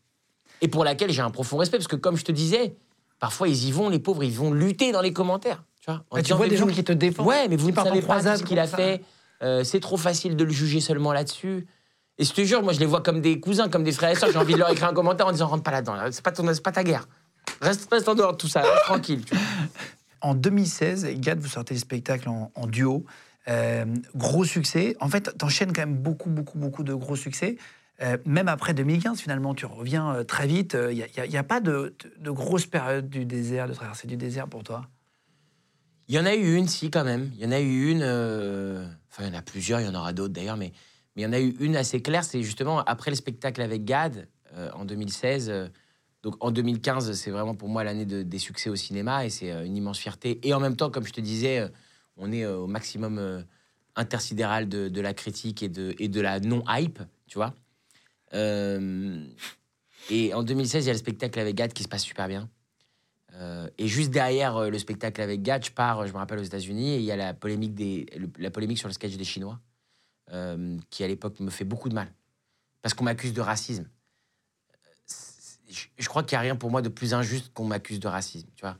Je- pour, pour- pour moi, c'est pas euh, entendable, tu vois. J'ai- passé la moitié de mon enfance dans des quartiers populaires où on, on se posait même pas la question de ce que t'étais, quoi, tu vois. Il y avait des juifs, il y y avait des, des musulmans, euh, il y avait des bouddhistes, il y avait des chinois, euh, euh, il y avait des, des, des renois, et, et on vivait ensemble sans se poser la question. Je crois que moi, la première fois de ma vie que j'ai été confronté au racisme, ça, ça devait être à 12-13 ans. C'est-à-dire que pour, pour moi, c'était, ça n'existait pas. Ouais, comment t'expliquer. Je vivais dans un truc où on était tellement de tout qu'on n'en parlait même pas. Euh, moi, j'avais un très bon pote quand j'étais petit euh, euh, qui, était noir. Sa mère, elle m'appelait mon fils. Et j'étais son fils pour moi. Tu comprends ce que je veux dire? Il y avait pas de. Il n'y a pas une fois dans ma tête où je me suis posé la question de est-ce que je suis pas son fils parce qu'on n'est pas de la même couleur de peau? Donc pour moi, le racisme, c'est quelque chose qui, m'horripile au plus haut point. On peut pas avoir de la méfiance ou de la haine pour des gens juste parce qu'ils sont différents euh, d'origine, de couleur de peau euh, ou même de milieu social. Pour moi, c'est impensable, impossible. Ouais. Et donc, quand je vois dans tous les médias qu'on m'accuse de racisme, C'était quand le sketch a été diffusé sur M6. c'est ça Exactement. C'est pire que ça, c'est plus vicieux que ça. C'est plusieurs mois après la Sur diffusion. Twitter, non? Plusieurs mois après la diffusion. Le, le spectacle est diffusé au mois de décembre 2016 et je crois que la polémique éclate en mars 2017, quelque chose comme ça. Donc en fait, c'est dur parce que tu as le temps de digérer le truc, puis tu passes à autre chose, puis tu prépares la suite de ta vie. Et là, bam, il y a un truc qui arrive comme une espèce de boomerang, tu vois. Euh, et puis tu te mets à douter, parce qu'on n'est pas des génies, loin de là, donc tu te mets à douter. Tu remates le sketch, tu te dis est-ce que, est-ce que ça l'est Si c'est raciste, mais Tu demandes à tes amis Bien sûr, proches, bien sûr. Ah, tu trouves Bien que ça, c'est bien sûr, abusé bien hein sûr. Et ils te disent Bien sûr. Il y en a qui me disent non, j'ai jamais vu ça comme ça. Puis je demande à des amis euh, chinois, euh, d'origine asiatique. Euh, j'ai des potes qui sont d'origine coréenne, j'ai des potes qui sont d'origine euh, chinoise, japonaise, euh, thaïlandais. Je leur dis, je leur dis, vous êtes offusqués. Et c'est là la force d'Internet, c'est que je vois qu'il y a des gens qui me disent non, pas du tout. Et puis il y en a qui, qui me disent, je, je sais pas. Je dis, comment ça, tu sais pas? Mais t'étais venu le voir, le sketch, il y a quelques semaines, sur scène. Je l'ai joué quand t'es venu à Bercy. à Bercy. Il me dit, ouais, ouais, mais peut-être que j'avais pas le recul pour me rendre compte qu'effectivement, ça se fait pas, en fait, de faire ça. Ah ouais, donc t'as eu des. Et ouais, et puis en même temps, je les comprends. Bien sûr. Enfin, tu vois, au bout d'un moment, euh, ça prend tellement de place et puis tout le monde a un avis. Et ils se disent, mais attends, c'est où que je dois me positionner là-dedans? Donc, euh, ce truc-là me fait du mal. C'est une polémique qui me fait du mal et que je trouve injuste. Et, encore une fois, de, m'accuser de racisme, c'est le truc qui me fait le plus mal à, ce- moment-là, à cette époque-là, tu vois. Euh, je me suis tellement battu. Enfin, je, suis tellement un fervent défenseur de, l'antiracisme, tu vois. Pour moi, pour moi, il faut. euh, un des premiers sketchs que je joue à la télé, c'est tous ensemble contre le racisme. Pour moi, c'est pour moi ça devrait même pas être une cause. Pour moi, c'est être humain que d'accepter les êtres humains. Tu vois. Et, euh, et donc je vis mal ce truc-là. Et derrière, euh, il y a des films qui sortent qui marchent pas comme le marché attend que ça fonctionne. Le cinéma, c'est comme n'importe quel business. Les gens, il faut, les gens le, le savent pas forcément, mais c'est comme n'importe quel business. Il y a des films qui marchent, des films qui marchent pas. Un film qui marche, c'est un film qui, par rapport au coût, euh, par rapport au prix qu'il a coûté, Il y a un point de rentabilité. plus d'argent. Il y a un point de rentabilité. Exactement. Euh, si le film coûte très cher, il faudrait faire plus d'entrées que d'autres. je fabrique cette table pour euh, 25 euros euh, ou pour 30 euros, il faut que je la vende 45. Sinon, je fais pas mes 15 euros de marge. Évidemment. Bon, bah, le Faut cinéma, c'est je au fabrique moins cette, 30. cette table, Ouais. voilà, 30, et ensuite je la mets en vente avec plein de mini bouts de cette table. Mais il faut que j'arrive à vendre suffisamment de mini bouts de cette table pour rembourser le coût de la table. Sinon, là, on perd de l'argent. Et donc, le marché, à ce moment-là, euh, euh, euh, les films que je fais à ce moment-là perdent de l'argent. Je pense notamment à Gangsterdam, qui sort en 2017, Que tu produis? Que je produis pas. Mais il y, a- il y a une majorité des films français qui perdent de l'argent aujourd'hui. C'est pas que la très grande majorité. La très grande majorité. 70%. ouais. Oui, c'est ça, c'est ça. C'est deux tiers, quasiment. Euh, euh, Gangsterdam perd de l'argent. Gangsterdam est un vrai échec euh, du box-office. Et j'en suis accusé complètement, directement. Pourquoi? Parce que c'est la polémique qui va venir juste après celle des Chinois et du sketch des Chinois. C'est la polémique où on dit qu'il y a l'apologie du viol, l'apologie de, l'homophobie dans ce film-là. En gros, il y a des blagues qui ne sont pas des blagues qui ont été écrites par moi, qui ne sont pas des blagues qui sont dites par moi dans le film.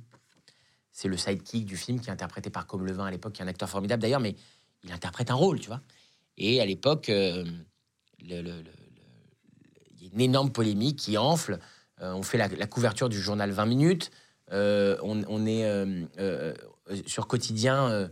Yann Barthès invite le producteur et le réalisateur du film pour se justifier. Je crois que ça n'avait jamais, je crois qu'on n'avait jamais vu ça, que des producteurs et réalisateurs le jour de la sortie d'un film viennent se justifier du film. Euh, euh, et évidemment, je me prends, tout dans Tout la tronche. pour toi Tout, tout. Les gens disent le nouveau film de Kev Adams. euh, Kev et, ça, et ça dérive très vite. en, Sur toi. Kev Adams fait l'apologie du viol, Kev Adams est raciste et homophobe dans, dans- dans le film. Et, et donc le film est un échec énorme au box-office. Et je crois que c'est la première fois d'ailleurs que les critiques et la méchanceté d'Internet ont un vrai impact sur le box-office. Tu sais, c'est plus juste Internet, c'est la vraie vie là. Bien sûr, bien sûr. Et je le vis hyper mal, franchement. Je le vis mal et je comprends pas, et je suis dans l'incompréhension et je me dis, mais. Et je le dis, je me rappelle, euh, j'ai l'impression d'être seul dans une immense pièce et je crie, mais c'est pas moi qui dis ces trucs-là dans le film. Et tout le monde me regarde, genre, mais on a rien à foutre que c'est pas toi qui dis ça dans le film, tu vois, tu portes le film. Euh, derrière, je sors un film qui est beaucoup plus euh, euh, pointu, beaucoup moins comédie. C'est un film qui s'appelle Tout là-haut, un film de Serge Zanavicius, où je joue un snowboarder qui est inspiré de la véritable histoire d'un snowboarder qui, qui, qui- était un snowboarder hyper connu dans la vallée de Chamonix et qui a été euh, qui avait comme défi de rider l'Everest. Ouais, je me Il est rappelle. parti euh, rider l'Everest et euh, le film marche pas du tout en salle, ça fait 300 000 entrées, tu vois. Euh, et d'ailleurs, il y a un vrai deux poids deux mesures au cinéma. C'est-à-dire qu'il y en a qui font 300 000 qui sont très contents. Voilà. Et- mais c'est normal. Et Ça, comme toi, t'avais habitué à avoir 3 moi, je m'en plains pas, c'est le jeu. Il y a des gens qui font 300 000 entrées ou 400 000 entrées qui vont célébrer ça vraiment de ouf. Moi, je fais 300 000 ou 200 000 entrées, c'est un échec, c'est comme ça. Mais oui, comme tu le dis, il y a deux facteurs là-dedans. Il y a une question d'habitude. Tu nous as habitués à faire beaucoup plus d'entrées que ça, donc forcément, on est déçus. Et après, un facteur de budget. Il y a des films français qui ont des tout petits budgets. Effectivement, quand ils font 300 000 entrées, c'est c'est un, c'est un succès. Bien sûr, bien sûr, bien sûr. Moi, j'ai eu la chance de souvent jouer dans des films à grosse production, donc dont le budget est important, et donc forcément, oui, 300 000, c'est un, un échec. Et donc l'année 2017, euh, ouais, j'enchaîne, je te dis, euh, Gangsterdam, tout là-haut. Après, en 2018, il y a un autre film que j'adore qui s'appelle Love Addict qui sort. Ça remonte un peu, ça fait, je crois, 700 000 entrées ou quelque chose comme ça, mais c'est pas le succès qu'on attendait. Tu joues dans un film américain aussi en 2000. Ouais, exact. ouais. Avec Ouais, Mila Kunis. Rêve de gosse absolu, quoi. Ouais. Ça, c'est génial Je aussi. pars à Budapest, tourner dans un film américain avec que des Américains. J'ai un carloge. euh, Je mange des cornflakes américains. Je bouffe des Footloops. C'est un truc de fou, quoi. Non, j'ai adoré, adoré cette expérience. Finalement, tu manges mal. Parce que c'est pas bon. C'est ce que je te disais tout à l'heure, c'est un truc de paradoxe constant, en fait. C'est-à-dire que tu es dans une année où, en fait, ça va plus, ça marche mal. Et c'est à ce moment-là que les Américains ils disent Viens faire un rôle pour nous dans une énorme production américaine avec Mila Kunis. C'est ça qui est bon dans ce métier. C'est qu'il y a jamais, c'est jamais tout blanc ou tout noir. Ouais. C'est toujours, euh, c'est toujours parsemé d'embûches. Il y a toujours des moments plus durs, des moments plus cool. Mais en même temps, c'est toujours comme ça, tu vois. Et les gens ne le savent pas, mais il y a aussi ta vie perso qui rentre là-dedans. Tu vois Parfois, tu vis un succès de dingue, mais dans ta vie perso, tu vis des séismes. Et parfois, inversement. Parfois, tu vis un- la plus grosse polémique, la plus grande sauce du monde, mais dans ta vie perso, tout est tellement cool que bah, tu es équipé pour, euh, pour y aller, et que c'est cool et que c'est pas grave, tu vois. Tu l'avais vu, Ilyes Jadel, qui avait raconté ici l'anecdote où, il, au petit déjeuner, il voyait Iris. Ouais, ouais, bien Tu sûr. l'avais vu cet extrait ouais, Je repense à ça. Ouais, il y est. ouais. C'était très drôle. Je suis content que ça marche Ilyes. très fort pour lui. là, Ça marche hyper fort, je suis très fier de C'était ton coloc, hein, pour ceux qui ont pas vu l'émission. C'est un humoriste et qui était coloc. Tu l'as hébergé, en fait. C'est même pas un coloc. C'est- Un coloc, il paye le loyer. hein. Ah, c'est vrai? Oui, oui, c'est ça. Ouais, lui, il avait- lui, c'est vraiment c'est c'est de l'hébergement. hein. Lui, c'est, euh, c'était pas de la colocation avec Ilias, c'était du squat. il est venu, il a squatté, tu vois. Mais j'étais fier qu'il squatte chez moi et je suis fier de son parcours et je pense que il, fait, il fera partie, j'espère, des, des grands noms de l'humour de, de demain. C'est bien parti, là. Ça marche fort. En tout cas, j'ai beaucoup d'affection pour lui. Je trouve que c'est un vrai bon gars, quoi.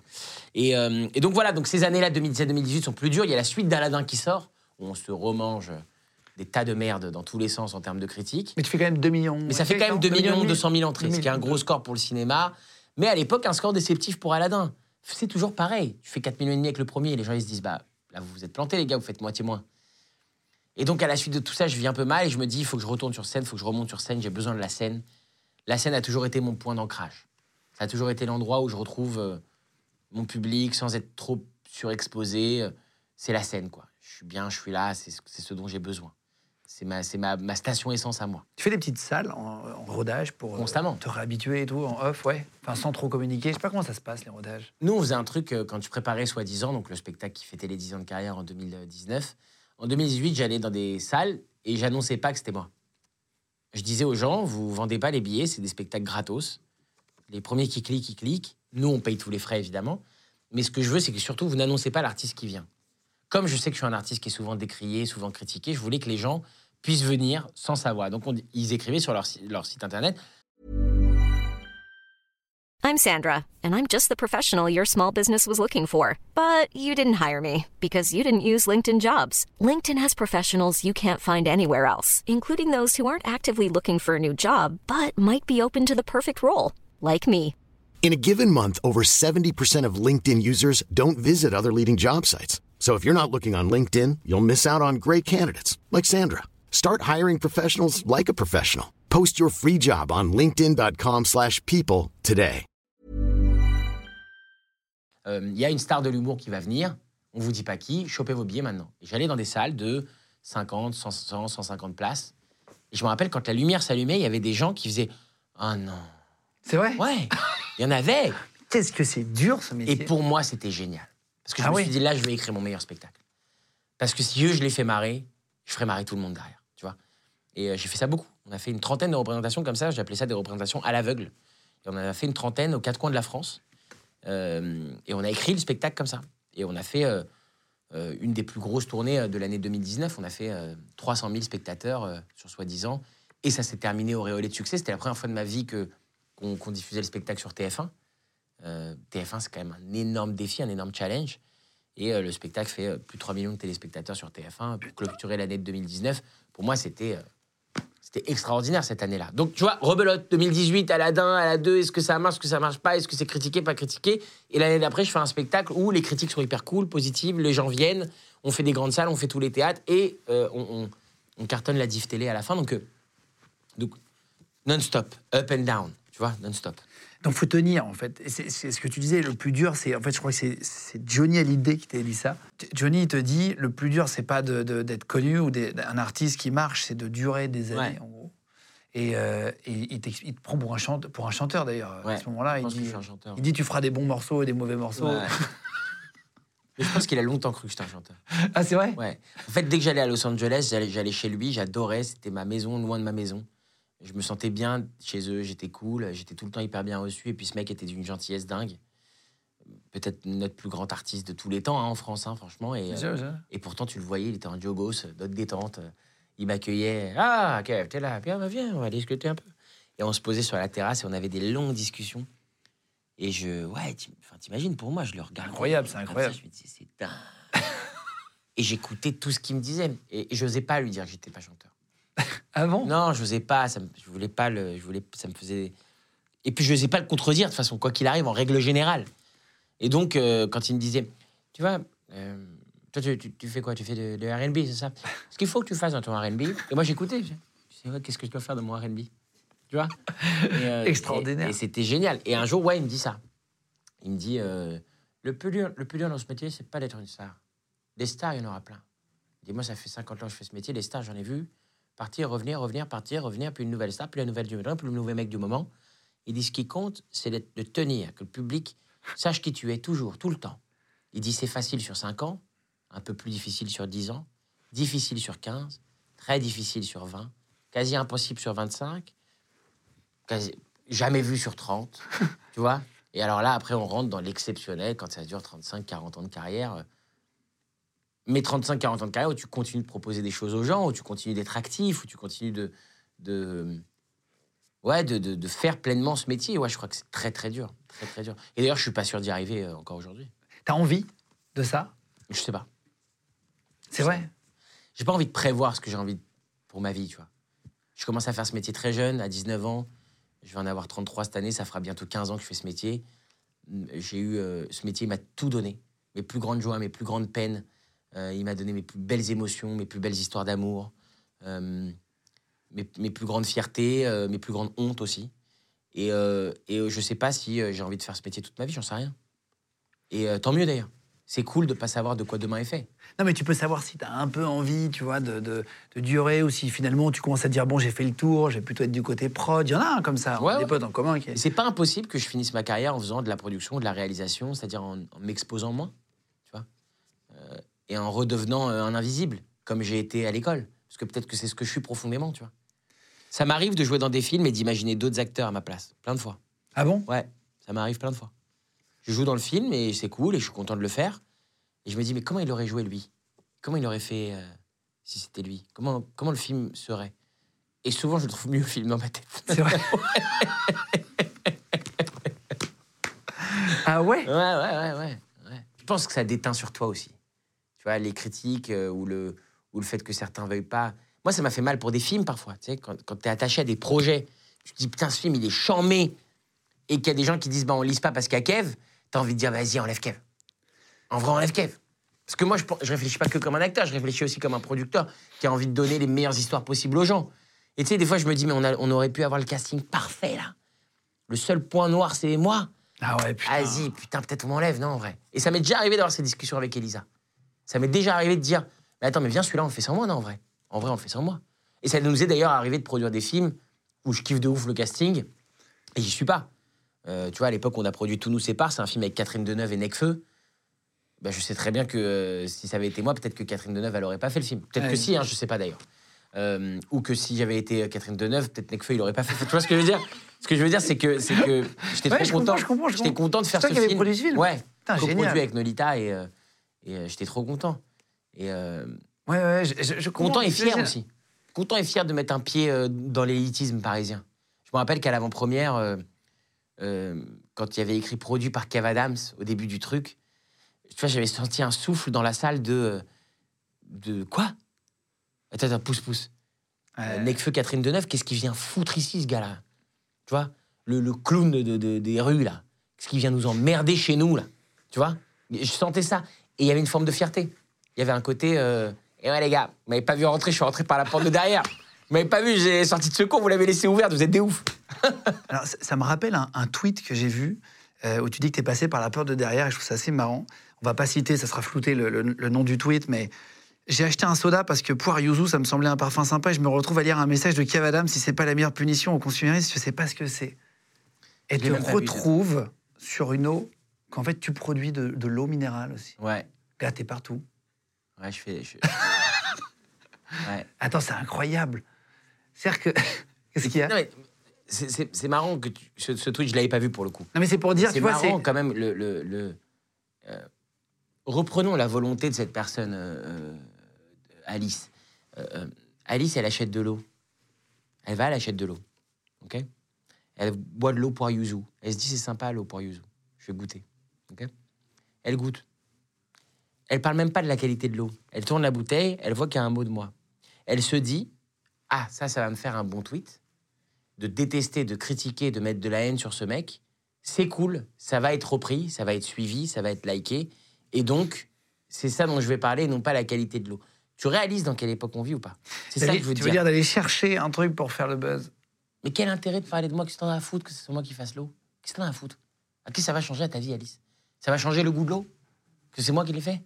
Non mais, tu vois, moi, ça, ça, ça, ce genre de truc injuste au possible, ouais, ça m'agace un peu. Après, ouais, je fais de l'eau. Ouais. On m'a proposé ça il y a quelques années, ça s'appelle Drinkwater et c'est un truc qui euh, propose de l'eau euh, En bouteille d'aluminium. en bouteille réutilisable.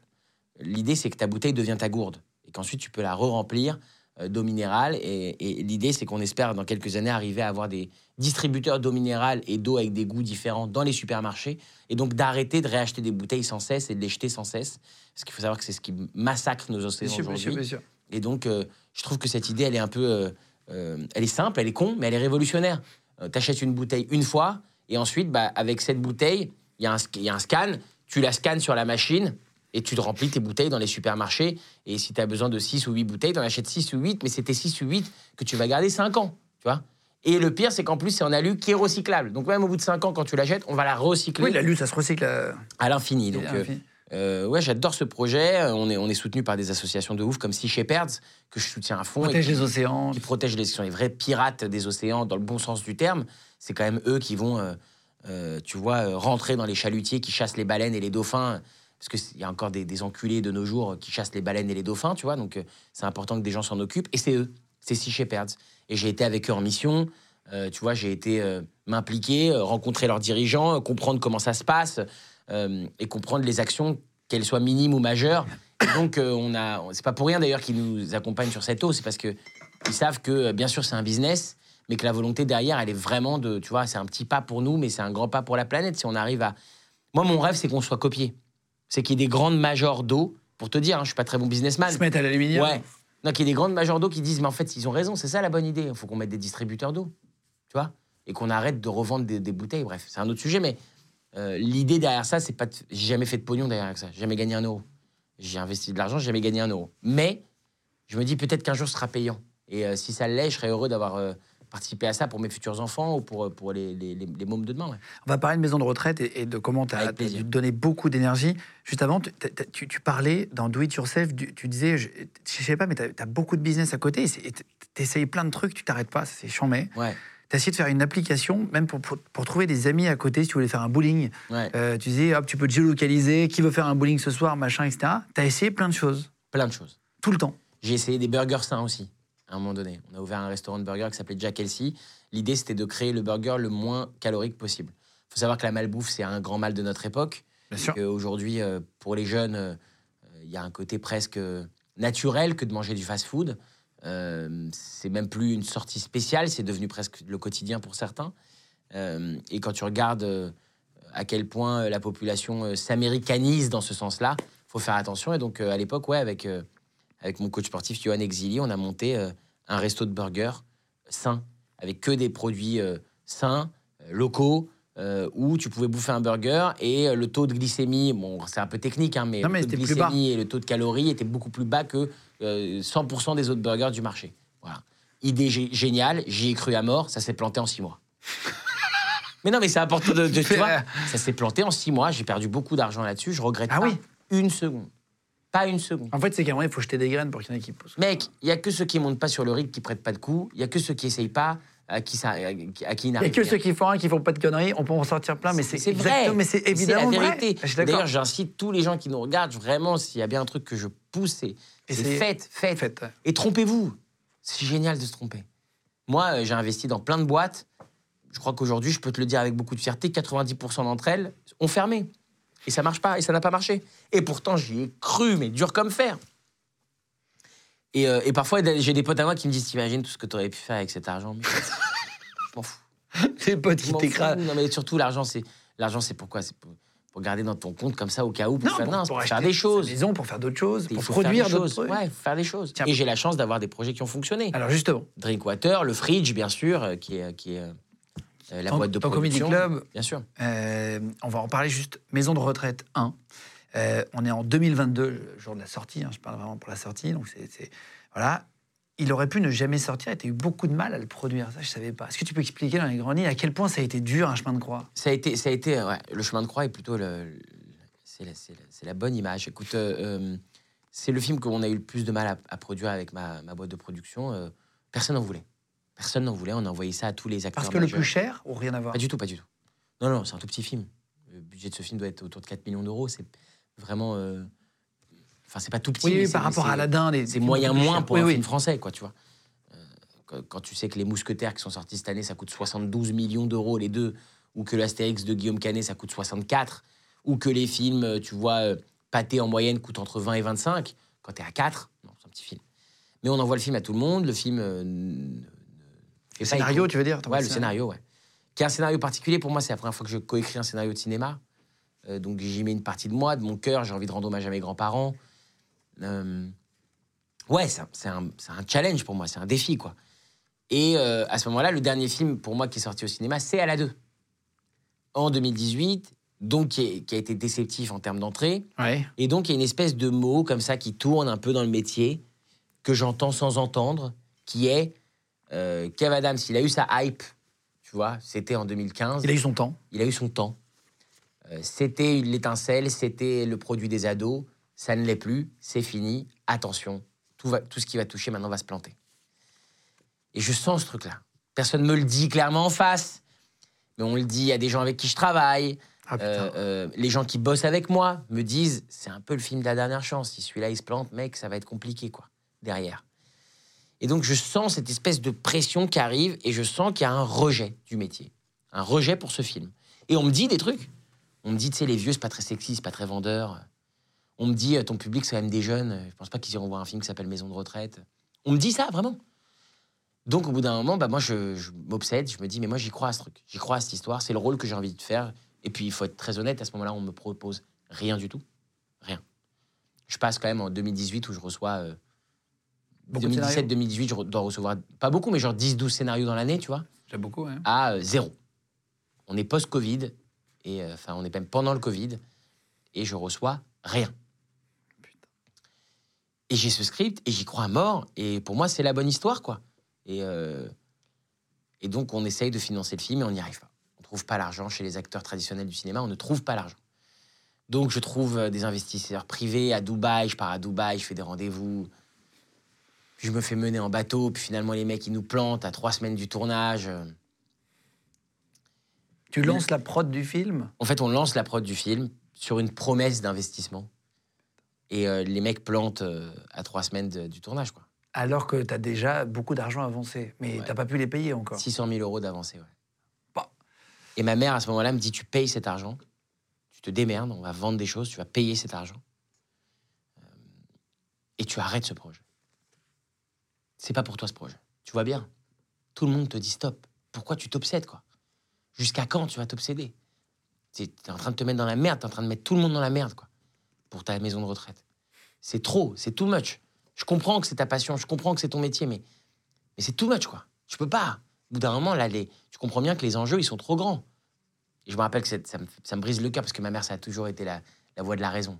Tu vois Elle est raisonnée. C'est une femme qui a travaillé pendant euh, 23 ans comme employée d'une société, euh, tu vois, qui a, qui a jamais fait de, de vagues. Ouais, C'est- ouais, raisonné, c'est carré, c'est droit. c'est et, euh, et à ce moment-là, ouais, j'ai un appel de Stan Wawrinka, qui est un pote à moi, qui est Tennisman. Ouais.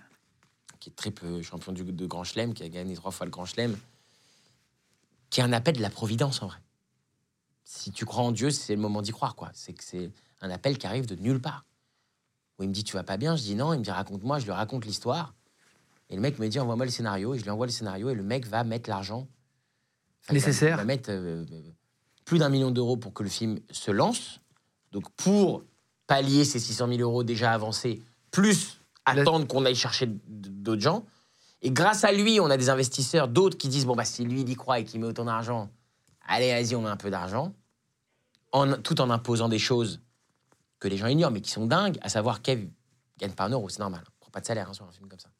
Bah, c'est normal. On suit la lubie de Kev, là on suit sa folie, il va pas en plus se payer les gars. tu vois ce que je veux dire? Donc je dis ok. Et euh, pas sans assurance. La moyenne d'âge de notre casting, c'est 80 ans. On n'a pas d'assurance. Les assurances refusent de nous suivre. Et on lance le tournage comme ça, euh, avec les mains qui tremblent. En se disant, euh, j'ai un- et moi je dis à mon pote, euh, tout l'argent que tu as avancé, qui est plus d'un million d'euros, je lui dis, s'il faut, je travaillerai à vie pour te rembourser, mais je te rembourserai. Et lui il me dit, mais je te demande pas ça. Il me dit, je prends les risques que je prends, c'est OK. Et on attaque le tournage du film, et je me rappelle, on n'a pas d'assurance, et Elisa me dit, s'il arrive le moindre problème, on est dans la merde. Moi je dis, mais qu'est-ce qui peut arriver? Et on commence le tournage trois semaines après, nous sommes en guerre. On ferme tout, c'est Covid. Covid. Tu sais que je me rappelle, j'ai pété un câble. J'ai dit, il y a tout le monde qui va revenir lundi sur ce plateau de tournage. Moi, je joue ma vie, moi, putain. Avec toute l'équipe qui était en silence, tu vois, de, de mecs, c'est la loi.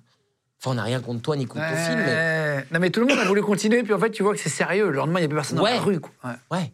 Je me rappelle, j'avais des larmes aux yeux 80 sur le plateau. Je des gens de disais, 80 ans, t'imagines à l'époque Évidemment. C'est comme ça que j'ai été raisonné. C'est que Stan m'a appelé, qui est quand même le mec qui prend le plus de risques à ce moment-là en termes d'argent. et il me dit Tu dois couper, Kev. Tu dois couper. Tu es obligé de couper. Tu peux pas prendre euh, n'importe quel risque pour la santé de tes acteurs. Enfin, c'est dangereux, quoi. On parle d'un vrai truc qui est dangereux. Et on fait trois mois de Covid où tout le monde reste chez soi et où j'appelle mes acteurs toute la journée. Et euh, Mylène de Mongeau est, emmenée à l'hôpital. Elle était déjà malade à l'époque. On me dit que ça va pas. Donc je commence à réécrire le film en me disant il faut que j'ai une solution de sortie. Euh, Et puis j'y arrive pas. Le film sans elle, il est nul. Et on a déjà tourné des séquences avec elle qui sont dingues. Donc j'abandonne. Je passe le pire Covid possible. À me faire tous les scénarios dans ma tête, machin. Elle s'en sort miraculeusement, franchement. En me disant, euh, ça, m'émeut encore, mais en me disant au téléphone, euh, j'étais euh, au fond du trou, mais j'y pensais à ce film, Kev, il faut qu'on finisse ce film, tu vois. Et on finit euh, trois semaines, donc six semaines de tournage en tout, trois semaines avant Covid, trois semaines après Covid. Et on finit le film et il est dans la boîte et je souffle. Et je me rappelle le dernier jour de tournage, je pleure toutes les larmes de mon corps sans aucune raison. Ah, c'est la décharge émotionnelle. Ouais. Ah, Il y avait un côté, euh, il y avait un côté, c'est, c'est dans la boîte, putain. Le film impossible, le film impossible. il est impossible à faire ce film. Ça fait deux ans que tout le monde me dit que c'est impossible, qu'il faut arrêter, qu'il faut lâcher. Et c'est dans la boîte. Je pleure, je pleure, je pleure. Sans rien, sans rien. Je crois qu'il y a le régisseur qui m'a dit Je t'ai mis ton manteau sur la chaise. J'ai dit Merci. tu vois? Et derrière, je me dis Ça y est, maintenant le film il va sortir. Et ben non. Ça repart, la galère. Quoi Parce qu'il faut savoir une chose quand tu as fini de faire un film, il faut payer autre chose qui s'appelle les frais de sortie. Les frais de sortie, c'est quoi? C'est pas inhérent au film. Enfin, si, c'est inhérent au film, mais c'est pas directement dans le budget de ton film. C'est un budget en plus, en réalité.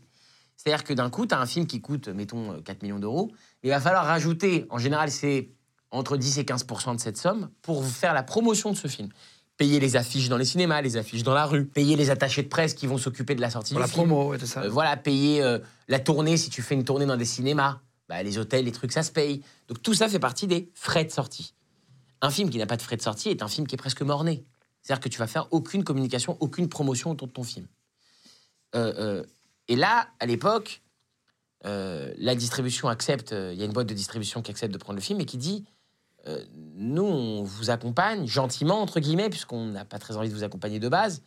Mais bon, on y croit, on a envie d'aller avec vous. Alors on va faire l'effort d'y aller, mais on ne peut pas se permettre de payer les frais de sortie. C'est trop gros comme budget, c'est pas Ouais. un budget qu'on avait prévu dans notre année. Donc euh, à vous de les trouver. Donc moi, je tu te rends compte, j'ai un film fini et on est en train de me dire, c'est soit tu trouves 600 000 balles, soit il sort pas en fait ton film. Et tu savais qu'il était bien en plus à ce moment-là. Je sais plus à ce moment-là. Ah oui Ouais, je sais plus rien. Moi, je le trouve cool, mais, mais je sais plus. Je sais plus. À ce moment-là, tu sais, je suis dans une espèce de course effrénée de jusqu'à quand, putain, jusqu'à Ah, quand C'est ça, c'est ça. Jusqu'à quand les problèmes Tout le temps les problèmes? Putain, tout. Il faut se mettre à ma place à ce moment-là. Dès qu'on m'appelle, c'est pour me dire il y a un problème. Ouais, c'est ça. Il y a un problème. T'as que des. ouais. Il y a un problème. Il y a un problème. Il y a un problème sur le film, truc machin. Il y a un problème sur les mecs, machin. Il y a un problème euh, sur les salaires de ces gens-là. Faut finir de les payer. Il y a un problème euh, machin. Il y a un problème. Tout le temps un problème. Donc je rappelle Stan. C'est vrai? Ouais. Qui remet de l'argent. Et lui aussi commence à paniquer, tu vois. Tiens, ça fait beaucoup là. Les gars, Kev, c'est parce que tu m'avais vendu à la base, quoi, tu vois. Tu m'as jamais parlé que d'un coup, euh, il y, avait encore de l'oseille à rajouter au moment de la sortie du film. Je lui dis, mais parce que je savais pas. Et le mec lâche pas le bateau, quoi. Il renvoie. Et on sort le film. Avec euh, encore mille autres complications. Mille autres complications. Euh, Depardieu refuse de faire la promotion du film à l'époque. Ah oui? Ouais. Il va chez Quotidien le jour de la sortie de notre film, de Maison de retraite, et il fait la promotion pour deux autres films. Je crois que j'en ai jamais parlé à personne de ça. C'était le premier à qui je le dis. Et moi, je suis devant ma télé, effaré. Comme un mec qui vient de porter son film pendant deux ans comme un malade contre tout le monde, tu vois. Et t'as un mec qui est dans le film et qui te dit euh, fuck, moi je, je le défendrai pas, mais je défends les- le reste. Pourquoi? Tu sais ou pas? Chap, il kiffait pas le film certainement, j'en sais rien. Et euh, j'ai jamais cherché à savoir d'ailleurs. Mais t'imagines, moi je suis devant la télé comme ça, je dis putain, mais quel enculé, putain. Putain, mais c'est dur de me faire ça, quoi. Ouais, bah oui, oui. Donc je suis seul, quoi, dans cette bagarre. Et Dieu merci, les autres m'aident vraiment. Firmine Richard, Mylène de Mongeau, Daniel Prévost, ils font de la promo, ils y vont, ils défendent le truc, ils sont fiers. Ça marche directement le film ou ça Ouais, met du temps Ouais. Premier jour, on fait euh, 130 000 entrées. Après, le truc euh, part, ça décolle très vite. Les avant-premières, tu vois que ça, ça, ça Ouais, ouais. résonne dans la salle, ça marche. Ouais, ouais. Enfin, toute la tournée d'avant-première, on me dit vous allez faire 500 000 entrées. Ce qui est un bon score pour un film français. hein. Mais moi, je ferme la boîte si on fait 500 000 entrées. Il faut- il- J'ai besoin d'un million. Il me faut un Ah, il million. fallait que tu fasses un million, Il me faut un million. En fait, à un million d'euros, Stan, il est remboursé. Enfin, c'est ma seule obsession à ce moment-là.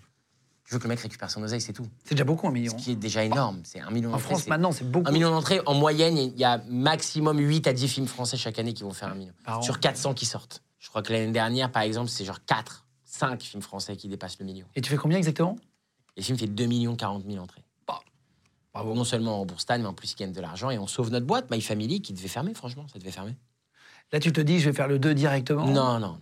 Je savais même pas quoi faire après la sortie, je te jure. J'étais sonné. T'es sonné. Vraiment, je t'ai sonné. Il y a des gens du milieu qui t'appellent, qui ont la carte, et qui te disent là, bien joué. Il y a des gens cool et sincères qui t'appellent et qui te disent bravo mec, on t'a vu te battre, Euh, on sait comment tu t'es battu, bravo, franchement, fallait le faire, fallait y croire, fallait porter tes couilles, tu l'as fait. Et puis il y a des gens qui sont les représentants de la carte, de la hype, qui disent dans les médias c'est un coup de chance. Ah oui? Ils ont eu un coup de chance. C'est un coup de chance. Peut-être qu'ils avaient raison, hein, peut-être qu'ils ont raison. Est-ce qu'il y a des médias, sans les citer pareil, qui t'ont annoncé comme un échec sur ce film-là? Sur Maison de retraite 1, qui disent ça marchera Oh, Il y en pas. a plein, C'est vrai? Plein, plein. tout- toutes les critiques euh, détestent le film, toutes les critiques un peu pointues. Oh, ouais, tout le monde, tout le monde promettait au film un avenir euh, désastreux. Et puis, euh, et puis le truc cartonne. euh, et après le carton, je le célèbre même pas. Je suis, je suis, je suis sonné. Tu vois, sonné. Parce que je t'ai pas raconté encore tellement de détails, je pourrais en faire un bouquin sur la sortie de ce film. Mais comme c'est Stan qui paye les frais de sortie, du coup, je vais m'intéresser à un truc auquel je me suis jamais intéressé depuis 10 ans que je fais du cinéma à ce moment-là. C'est où, est où va l'argent des frais de sortie? Combien ça coûte une affiche dans un cinéma? Combien ça coûte une affiche dans la rue? Est-ce que ça sert vraiment à ce que les gens ils aillent au cinéma ou est-ce que c'est juste pour que l'acteur français, quand il sort en scooter, il puisse faire sa branlette et se dire Putain, c'est cool, j'ai ma- mon affiche en grand? Ben, Je te le dis, la réponse c'est le 2. Ah, c'est vrai? Ouais, ouais. Parce que les affiches, ça fait pas. 90% des affiches à Paris, personne ne les regarde. Personne ne les regarde. Il y a des, des- des tests réels, concrets, clairs. qui Quelle te affiche vous disent- avez vu dans la journée qui te disent 6% des gens au ciné- qui vont au cinéma, ils y vont parce qu'ils ont vu une affiche dans la rue. 6%. Sur 100 personnes, il y en a 6 qui y vont parce qu'ils ont vu une affiche. Donc 600 000 euros pour 6%. Mais quand tu vois les prix que ça coûte d'afficher, c'est de la folie. Et à l'époque, je vais moi-même trouver un gars, et l'histoire est folle, qui s'appelle Kader. Je t'embrasse, mon Kader, si tu regardes cette, interview, tu sais déjà à quel point je te kiffe. Qui fait de l'affichage sauvage. C'est un truc totalement interdit par la loi. OK? Sauf que ça coûte pas trop 200 000 balles pour être dans les belles colonnes Maurice sur les champs. Ça coûte 20 000 balles, tu vois? Et le mec, il t'en met, il, a des petits jeunes, ils vont, ils collent des affiches partout. Et je dis à, à- à- au distributeur à l'époque, on va faire Kader. Et ils me disent, mais non. Ils disent, mais t'es un malade ou quoi? Et qui c'est qui va payer les amendes, Kev? Je dis, c'est moi qui paye les amendes. Ils me disent, mais t'inquiète, on va faire des colonnes Maurice. Je dis, je veux pas de vos colonnes Maurice. C'est bon, je m'arrange avec Kader. Et je fais un rendez-vous au Royal Monceau avec Kader et Stan. Parce qu'ils me disent, il faut que Stan prenne la responsabilité, c'est son argent. Voilà. Ah ouais, waouh Et, euh, et Kader qui est en mode, euh, les gars, moi j'ai fait surtout du concert de rap, j'ai jamais fait de cinéma jusqu'à ma- maintenant. Et je lui dis, et maintenant tu vas faire du cinoche, mec. Avec tout le monde, tous les partenaires qui disent, vous enlevez les logos, TF1 et tout. Ah ouais Vous enlevez les logos, hein, on n'est pas là-dessus. On fait pas de l'affichage sauvage. Et on est le premier film français à faire de l'affichage sauvage. Et, et tu J'ai- prends des des jeunes dans pas Paname, dans, dans Lyon, dans Toulouse, qui vont et qui collent des affiches de maisons de retraite comme des, comme, comme, comme, ouais, comme des voyous, quoi. C'est ça qui se passe, mec. On en est là, quoi. Comme les élections euh, en Comme les politique. élections oui, mec, la nuit, ouais, euh, machin, ouais. Parce que c'est pour un film de ciné. Ah, c'est fou. Et, Et, tu euh, prends des amendes ou pas? Non. Bien sûr. C'est vrai? Ouais, bien sûr. On a pris des amendes, ouais. Ah, ils en mettent vraiment sur l'affichage sauvage quand même. Et Kader, il est génial parce qu'il m'appelle et il me dit on... Je vais essayer de te sauver. Il avait compris ma détresse. C'est un mec brillant parce qu'il avait compris ma détresse. Et il me dit on va t'aider sur les amendes. on va- En gros, les équipes qui vont et qui collent, c'est aussi des équipes qui peuvent aller et décoller. Et donc simplifier le travail des mairies. Et puis il fait ça de manière intelligente. Il colle pas sur les immeubles chez les gens. Non, non, évidemment, Tu vois évidemment. ce que je veux dire? Ça colle dans des endroits assez précis, qui sont visibles des gens, mais qui dérangent personne quand même. Donc, euh, ouais, on a réinventé un truc à la- au moment de maison de retraite. Euh, je demande, par exemple, sur euh, ma bande-annonce, elle va être diffusée à la télé? Ouais. Sur quelle chaîne? Ils me disent, bon, on sait pas, comme d'hab. Je dis, non, mais comme d'hab, ça ne va pas. Je veux les heures, les chaînes, je veux les émissions, je veux tout. Et les mecs, ils me regardent comme un martien, quoi. Ils me disent, mais Kev, on nous a jamais demandé ça. Ouais, je dis, ouais, mais on vous, a, vous avez jamais demandé à un artiste de payer les frais de sortie. Donc là, c'est moi qui paye, Bah c'est voilà. mon pote, donc je veux savoir où mon argent va. Donc je veux tout savoir. Et ils appellent, ils me disent, bon, France 2, ils nous disent que ce sera entre 18 et 22 heures. Je dis, non, désolé, ça me va pas. Non, ça me va pas. Va me falloir vraiment une émission précise avec une pause pub précise, parce que je vais vérifier, je vais l'allumer, moi, ma putain de télé, pour voir si elle est diffusée, ma bande-annonce. Donc quand je te dis que j'ai poussé le vice à un point que j'avais jamais poussé, c'est pour ça que je suis sonné après le succès du 1. C'est que je suis sonné parce que j'ai l'impression d'avoir fait 18 boulots en même temps, de fait, m'être- m'être fait chier dessus par l'intégralité de ce métier, et en même temps de ressortir avec une semi-victoire. Alors oui, c'est une victoire, mais en même temps, waouh, euh, à quel prix, quoi? C'est une victoire à quel prix, sérieux, tu vois? Je, je vais je peux Tu l'as pas volé, quoi, celui-là. je peux pas y laisser ma santé comme ça à chaque film, c'est impossible, tu vois. C'est impossible. Est-ce qu'après la sortie de Maison de retraite 1, t'as eu des scénarios? Ouais, beaucoup. Ah, c'est vrai? Ouais. Bah, C'est ça la belle victoire, non? Je sais pas si c'est une victoire. Au-delà de rembourser Stan. Tu trouves que c'est une victoire que de dire que euh, le métier du cinéma, finalement, il suit ce qui marche, ce qui marche pas, c'est des suiveurs, finalement, c'est-à-dire que c'est des gens qui disent bah ça, ça a marché, alors on envoie des scénarios à ce mec? Moi, je trouve ça bien de prouver à un moment donné. La preuve par l'exemple. C'est-à-dire qu'il n'y a pas forcément les bons Je choix. c'est bien en tout cas. C'est logique, je suis d'accord avec toi, c'est un business, donc on va là où ça marche. Est-ce que c'est bien? Moi, je crois pas que ce soit bien. Moi, je crois que c'est bien d'être un artiste avec des convictions et de te dire euh, si j'ai envie de ce mec, j'ai envie de ce mec, peu importe si son dernier film il a marché ou pas. Est-ce qu'on peut aller voir Maison de retraite 2 si on n'a pas vu le 1 Ouais, ouais, on peut. On a fait un truc qui se fait pas trop d'ailleurs en général dans les films de cinéma, qui se fait plus dans les séries. On a mis au début du 2 un résumé du 1. Voilà. C'est un résumé assez court, ça dure 2h25. Évidemment, non, ça dure, ça dure 30 secondes, 40 secondes. Et ça permet aux gens de, de, Resituer. Ouais. ouais, de resituer et puis de profiter pleinement du 2. Je trouve ça naze qu'il y ait des gens qui se disent Ah, bah, je vais pas voir le 2 parce que j'ai pas vu le 1. Moi, je crois qu'il n'y a pas besoin d'avoir, aucunement besoin d'avoir vu le 1 pour profiter de ce- du 2. ouais. Ton public aujourd'hui, ça va de quel âge à quel âge? Avec Maison de retraite, là, tu le vois dans le 2, etc. T'as- T'as des jeunes dans les salles, t'as déjà fait aussi toutes les avant-premières, etc. Dans les avant-premières, ça va de 7 à 77, c'est dingue. On a Vraiment? des maisons de retraite qui viennent. Je crois que le- le- il y a un monsieur de 103 ans qui est venu voir le film l'autre jour, c'était dingue. Ce week-end, j'avais une, une jeune fille de 7 ans qui me disait C'est la deuxième fois que je le vois. Je dis Mais comment c'est possible? Il n'est pas sorti le film. Elle m'a dit Je sais, je suis venu à deux avant-premières tellement j'ai trop aimé. C'est vrai? On a des enfants dans le film. À la fin du 1, on proposait une idée qui était une cohabitation entre des personnes âgées en situation d'isolement et des orphelins issus de foyers. Et donc, forcément, dans le 2, on a des enfants qui jouent des orphelins, qui ont entre 8 et 12 ans. Et ce qui est génial, et je pense que ce n'était pas le cas sur le premier, c'est que les enfants s'identifient. Et donc, ils se disent, bah, ça aurait pu être moi, le môme qui est avec eux et qui vit cette aventure avec eux, tu vois. Donc, euh, le 2 plaît beaucoup plus aux enfants que le 1. Ils se font passer des messages entre les générations. Ouais. Jean Reno, comment t'as fait pour l'avoir? C'est fort. Moi, je suis un gros fan de Jean Reno et il est dans le film et il est très bon. Et il y a une espèce de complicité entre vous qui est assez cool à voir. Ouais, vraiment. ouais. Et tu fais plein de vannes sur tous ces films précédents et ça. Enfin, plein de références. Il y a des références. En fait, son personnage est inspiré d'un monsieur que j'ai rencontré vraiment dans, les- dans une maison de retraite. Puisque pour écrire les films, j'ai été dans des maisons de retraite, dans des EHPAD, dans des résidences seniors. J'ai rencontré des aides-soignants, des auxiliaires de vie, des accompagnants, euh, des infirmiers. Pour voir le métier, quoi. Euh, ouais, et pour me poser des questions. Tu tu poses des des questions. Comment ça se passe? C'est quoi votre journée? Euh, Et d'ailleurs, tu réalises que malheureusement, aux infos, on te parle que des infirmiers et des aides-soignants qui font mal le job. Des gens qui maltraitent, parce qu'il en existe. Il y a des cons, comme dans tous les métiers, il y a des cons partout. Mais on parle jamais des aides-soignants qui font un travail de dingue. Qui font un taf qui est souvent euh, sous-considéré, sous-payé, et qui dédient leur vie à aider celle des autres. Moi, j'ai rencontré des gens, j'étais choqué. Des fois, les- dans les avant-premières, les gens ils me disent si vous n'aviez pas été acteur, vous auriez pu être aide-soignant. Mais bien sûr que non. J'ai pas du tout les qualités requises. J'ai beaucoup trop d'ego. C'est quand même des gens qui s'effacent pour euh, donner toute leur vie à des résidents qui considèrent comme leur famille. Et ces gens-là, ceux qui font bien le job, on n'en parle jamais. On ne parle dans les infos que des gens qui font mal le job et qui maltraitent et qui sont. Bref. Et les soins palliatifs, c'est encore autre chose. Et moi, Ouais. j'ai eu l'occasion de le voir malheureusement. Et quand tu vois les gens qui accompagnent jusqu'au bout, qui donnent vraiment des bouts chaque il y a des gens, il y a des gens, il y a des associations, ils vont visiter les personnes âgées en situation d'isolement. Exactement. Il faut savoir qu'aujourd'hui, ce qui tue le plus dans notre pays, enfin, un des, des- des facteurs qui tue le plus dans notre pays les personnes âgées, c'est l'isolement. À une société, on n'a jamais été aussi connecté, où le tout à chacun donne son avis sur n'importe quoi, sur Internet, sur machin. On peut se parler en FaceTime à l'autre bout du monde, et pourtant plus personne va voir nos vieux. Ils meurent seuls. C'est quand même dingue. Sérieux, les gars, quoi. Le père Donc de- j'ai appris tout ça, moi. Je te juste une anecdote. Le père de ma copine s'inscrit dans une association, c'est assez fou, pour accompagner les gens dans leurs derniers moments. Il va tous les week-ends s'asseoir à côté de quelqu'un qui va partir. Qui pas de famille, Bravo à lui. etc. Non, non, mais c'est pas dire ça existe. Il y, a des, il y a des associations pour ça, pour ceux qui veulent donner du temps et tout. C'est fou, quoi. De la manière Accompagner, tenir la main, tu vois, de quelqu'un qui est seul. De la même manière qu'il existe des initiatives pour aller visiter des personnes âgées en situation d'isolement, aller passer du temps avec elles. C'est important. Moi, je l'ai fait. Alors, j'ai presque aucun euh, mérite, parce que je l'ai fait pour écrire mon film. J'allais poser des questions, comprendre, je voulais comprendre. Je voulais comprendre comment à 80 ans, t'es coupé de tout et de tout le monde. Comment plus personne vient te voir? Qu'est-ce qui se passe? Qu'est-ce qui s'est passé? Pourquoi? Donc j'ai posé plein de questions à tout le monde, tout le temps.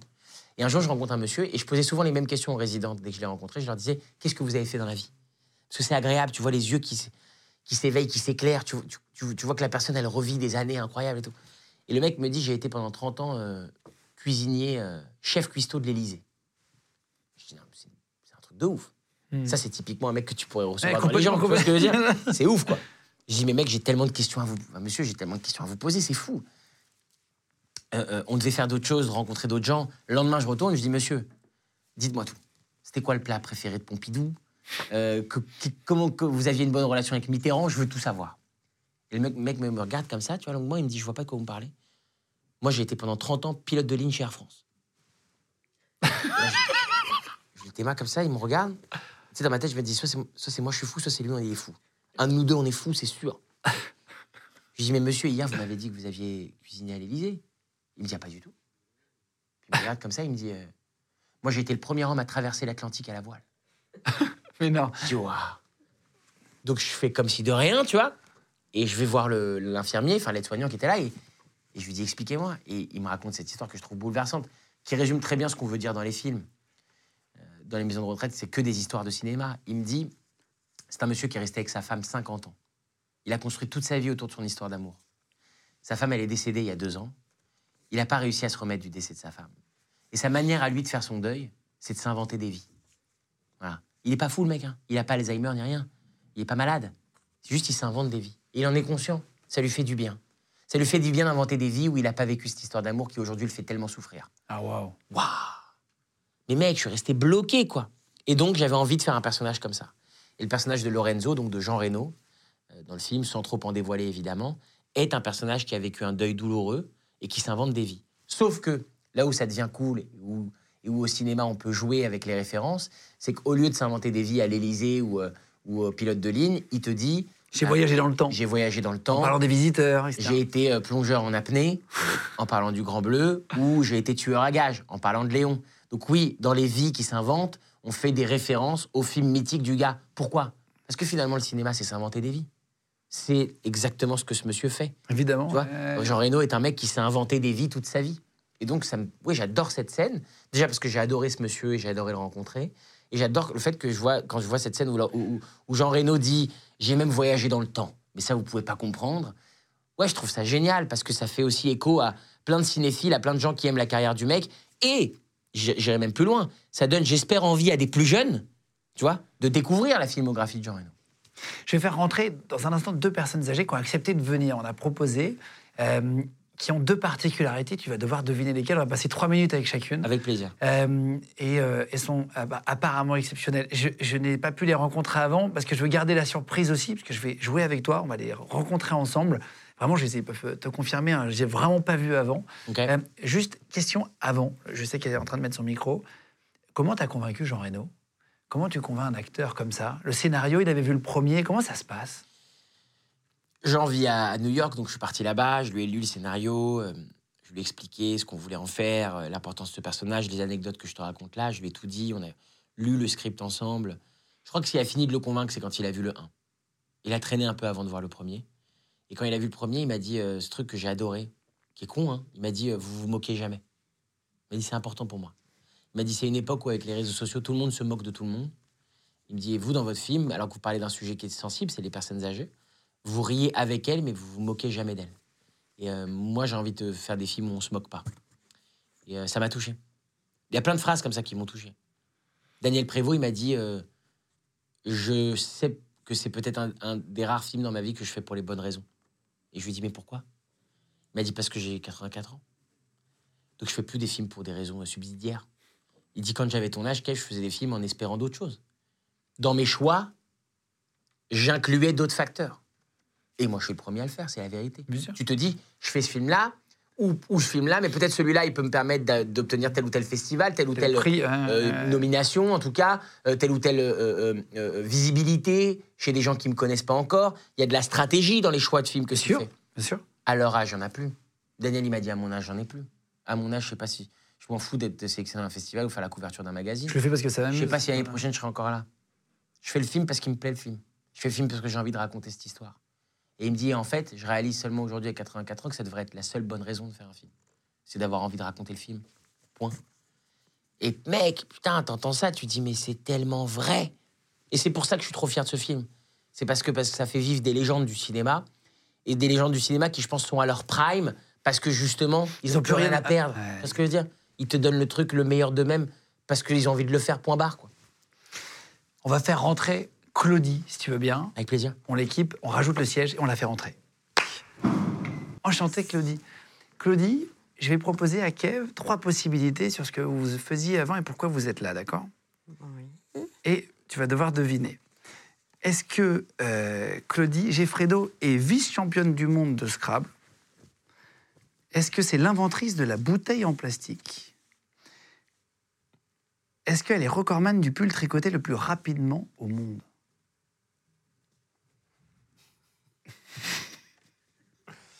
Vous, vous- vous- vous pourriez avoir fait les trois, en tout cas. Franchement, c'est sans, sans aucun doute. Oui, bien sûr. Je dirais le premier. Tu dirais le premier? Ouais. Euh, Vice-championne du monde de Scrabble? Ouais. Eh ben, c'est exactement ça. Vous êtes vice-championne du monde. Oui, oui, oui, l'an dernier, oui. C'est-à-dire C'est vous êtes- récent, c'est de l'an dernier, oui. Mais- Parce que le champion, c'est un homme, hein, figurez-vous. non, mais au Scrabble, non, mais au Scrabble, c'est la même. Même dans tous les jeux, et au Scrabble, c'est pareil, c'est les mecs qui, Ah, c'est vrai? qui sont plus forts. Vous êtes C'est arrivé deuxième. c'est incroyable, oui. C'est dingue quand même. Du monde Oui. Mais le, le Scrabble, il y a- y, y beaucoup de pays qui y jouent. Bah, il y a les pays francophones. hein. Ouais, c'est ça, c'est que. Donc c'est la Belgique, la Suisse, euh, le Québec euh, et un peu l'Afrique du Nord. Et vous êtes, c'est un- vous êtes intouchable quand on joue avec vous? Ah bah je pense que je suis championne du monde. Oui, il y a moyen. Oui, oui. que- que, C'est euh, quoi le, le plus on long a mot que vous ayez les- fait? ah les, ah, les plus longs mots, non, bah, ça n'a pas un grand intérêt, le long mot, Non en fait, non. Non, bah, je c'est- pose c'est des pas- questions de oui, merde oui, oui, oui. Non, mais je veux dire, le plus long mot, on a, on a que... Non, non, on prend que, cinq- que cette lettre, donc euh, c'est pas... Le plus long, long mot, c'est pas le plus Mais je veux intéressant. dire, le voilà. coup le plus dingue, quoi. Il y a forcément un coup un peu marquant. Ouais, non, j'ai pas, j'ai pas, j'ai pas le souvenir d'un coup euh, marquant. Et pourtant, il a dû y en avoir quelques-uns, mais non. Euh, je vous propose de faire quelque chose en une minute, une minute chrono. Oui. On va prendre les mêmes lettres avec Kev, vous Oui. et moi. Oui. Et on va essayer de faire le meilleur mot possible. Oui. Avec plaisir. D'accord Euh, On a pris les, les- les lettres qui donnent le plus d'opportunités. Et on va voir celui qui arrive à Mhm. faire le meilleur mot. D'accord. C'est réel. Hein Euh, Moi, je ne l'ai pas préparé. Vraiment, je ne vous ai Mhm. pas rencontré avant. Et hein. on note comment Tiens, merci Louis. Ah non, faut faire Euh, un mot le plus long, ça Oui, il faut dire le mot que tu as, tu vois. Puis on va compter les points, on va Mhm. voir. On a une minute chacun euh, pour regarder. Euh, je vous les mets, je vous mets à l'image. Mhm. C'est marrant de se faire. C'est quand même. Comptez les points, euh, vous avez même les lettres, donc ça va être compliqué. Bah, ça sera le mot le plus long du coup. Exactement. Ouais, c'est ça. Ah bah, Merci il, faut, beaucoup. il faut tout mettre hein, là. hein. Attendez, attendez. On, a, on, a- on mettra en accéléré cette minute, mais comme ça, on a une minute chrono pour chercher à partir de maintenant, d'accord T'as le droit de les toucher, les lettres, hein, si tu veux, le, tu sais. Ah, mais là, vous avez déjà trouvé un mot? Avec tout? Moi j'en ai un, mais pas avec tout. Mais enfin. J'en ai un avec tout. Eh, Mais moi, je n'ai pas de mots, en fait, les amis. Voilà. Mais si, frère. euh, Attends, attends, attends, attends, me dis pas, me dis pas, me dis pas. Ah ouais, ah, j'en ai un, oh, j'en ai un. Oh, Ah. On a un avec tout Oh c'est là là là là, non, non, non, non, il en manque un. Ah non, il faut Vous avez. Il un avec manque tout un aussi. Bah enfin. Mais- ça vous a pris combien de temps pour trouver le mot, là Attendez, Moi j'en ai un, j'en ai un. Il m'en- incroyable, on dirait un personnage de vie. Attendez. On peut conjuguer hein, au Scrabble. euh, On peut conjuguer, attention. Ah non, mais moi, en Quand conjuguant joue ou pas, ça change rien, euh, mon mot, Ah, là. hein. ça aide un peu Tiens. quand même. Euh, ça... Waouh Attends. Allez, ça fait une minute. attends, attends, attends. Attends, c'est... Bon, j'essaie de faire un mot un peu plus stylé, mais vas-y. Est-ce que t'es bon ou pas? Je suis pourri, frère. Alors vas-y, tu sais quoi Commence par nous dire, bon, on a pris un peu plus d'une minute en réalité, quel mot tu as toi au mieux? Bah, en fait, le, le mieux que j'ai pour l'instant, c'est tisane. Mais, il m'en manque. Enfin, tu vois, il y a une lettre que j'utilise pas et je, je sens qu'il y a. euh, Là, Tisane. il, faut, il faut mettre les sept. Putain, moi j'avais satire. Ah, bien joué. Satire, bah, c'est la même chose, hein. satire, euh, tisane, on a le même nombre de En mots. fait, en fait. satire, tu, tu peux mettre ENT tu- à la fin. Bah non, mais ouais, il Non, manque bah, le T. ça Ah bah non, Ah, ouais. c'est ça, c'est ça, c'est ça. J'ai satire, Oui, ou alors voilà, j'avais sentir. Hum, Voilà, donc tu conjugues. Si t'as Sentira sentir, demain tu sentiras. Putain, le con, je l'avais. Oh C'était quoi votre mot? Moi, mon mot? Ouais. Alors, euh, il il y, en a 20 des mots là. Bah, vous rigolez. Non. Il y en a Avec, 20, avec- avec ce- alors, Retsina, déjà, c'est c'est un mot. Retsina? Retsina, c'est du rosé euh, grec. Du Retsina. C'est un vin rosé euh, grec. Quand on va en vacances, on- en Grèce, on boit du Retsina. Donc, ça, c'est déjà un mot. Et c'est le tirage où il y a le plus de mots, il y en a 20. Attendez, vous pouvez donner un autre mot, un autre mot par exemple Les plus courts. Alors, euh, Anis. Ah non, ben non, il faut mettre les 7. Il y a 20 mots de 7 lettres. Ben, je sais pas, il y a entrée, entrée à IS, donc sentira, on a dit. Euh, bon, ça c'est moins connu. Taniser, c'est bon, mettre du tanin, taniser. Si, si, si, si, bien sûr, bien sûr. Ratine, la ratine, c'est un tissu. Ça vous dit Ah. quelque chose, les garçons? Non, non. Tissu. Un petit peu l'en-ratine, non? Tu J'ai demanderas jamais- ta mère. Euh, ratine. euh, euh, mais il y en a 20, il faut en trouver 20, il y en a 20. hein, euh. Claudie Geffréo, vice-championne du monde. Vous faites quoi dans la vie? Ce que je faisais dans la vie, euh, je- euh, quand je travaillais, je travaillais dans l'immobilier. Maintenant, ce que je fais dans la vie, c'est du Scrabble. ah bah, je fais que ça, il faut savoir hein, quand même. hein. Merci beaucoup, Claudie, d'être venue. C'était voilà. juste pour nous montrer en une minute. fascinant, bravo. Non, mais c'est vrai, bravo. Non, parce mais que- c'est Bien sûr que c'est fascinant. Mais non, en fait, non, il y a ça dans le film en plus. Tu sais, Euh. on joue avec les lettres. Et, euh, Et- moi, j'adore jouer avec les lettres. Oui, oui, oui, ah bah oui, oui, bien sûr. Merci de vous être Donc, disponible euh, très rapidement. Je sais, Claudie, on vous a fait venir vraiment. euh, Vous chercherez, il y en a 20. Hein Il y en a D'accord. 20. C'est sûr qu'il y en a 20. Ah bah. Il n'y en a pas 19 ou 21. non, il y en a 20.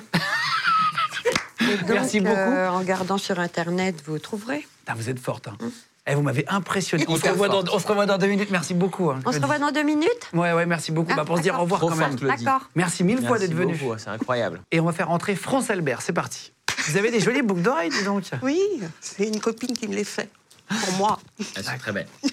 Euh, France, Oui. enchanté. Déjà, on s'est pas vu avant, vraiment, on peut le Ah, confirmer. c'est vrai, hein. c'est vrai. Hum Je vais donner trois propositions à Kev. Tu vas devoir deviner laquelle est la bonne. Ok, D'accord? Ça marche. Est-ce que France était championne de France de bodybuilding en 1983 Est-ce qu'elle était DJ hip-hop la plus connue dans les années 80 en France et en Europe?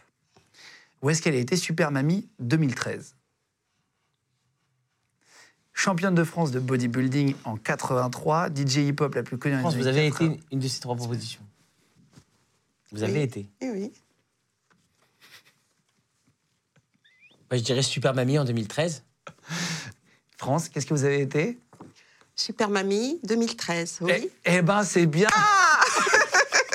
Ça se voit, c'est une Super Mamie. Alors, c'est vrai que la Super Mamie, c'est celle qui tient la famille, hein, c'est celle sûr. qui transmet les valeurs familiales.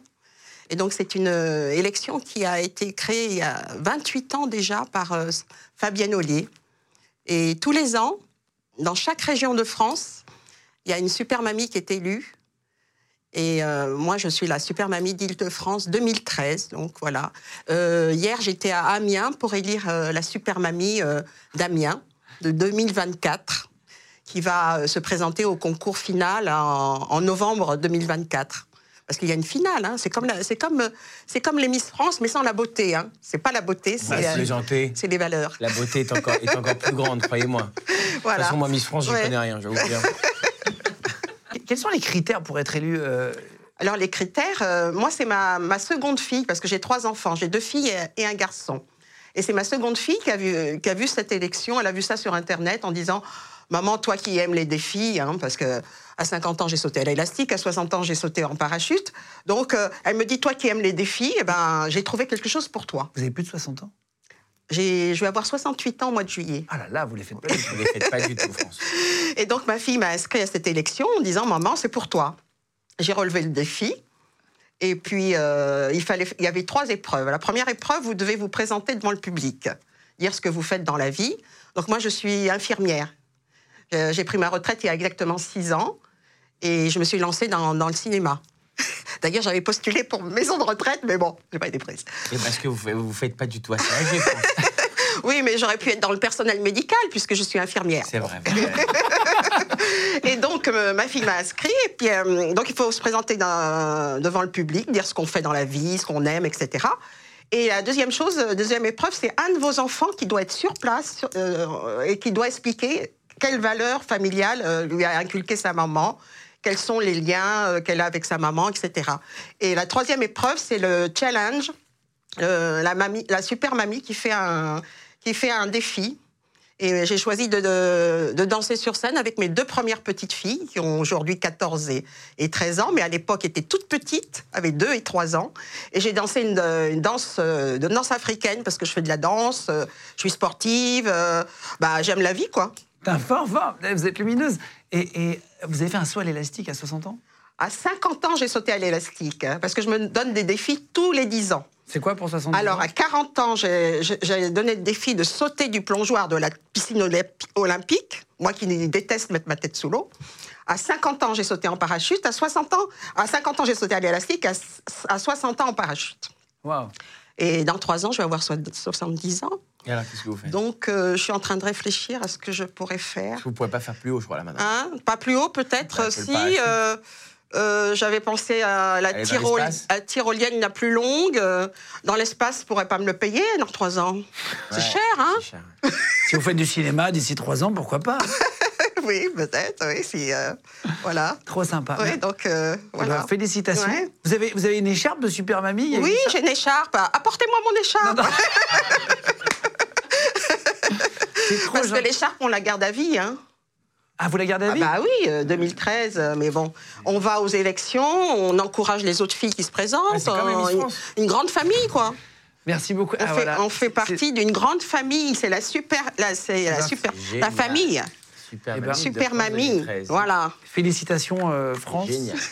Merci beaucoup d'être venu nous faire un petit Bah, coucou. merci de m'avoir invité. hein. Vous êtes, euh, Et- vous êtes génial. Merci et- mille fois Ah d'avoir ouais, pris le temps. Ça donne envie, euh, ça donne envie que vous soyez notre mamie, franchement. Vous êtes Bah oui, il adorable. n'y a pas de souci. Adorable. Je pourrais avoir une photo avec Bah, avec grand plaisir, France. Bien sûr. vous. Je vais mettre mon écharpe. Merci. Merci mille fois, France. Merci beaucoup. suite, France. Oui, d'accord. Merci d'être venu, c'est Oui. trop mignon, c'est trop gentil. C'est génial. Euh, Maison de retraite 2 est dispo au cinéma. Les gars, je vous mets le lien de la bande-annonce en cliquable sous la vidéo si vous voulez le voir. Euh, Allez-y, franchement, moi je l'ai vu pour le coup et je te l'ai dit direct, mais moi j'ai vraiment bien aimé aussi.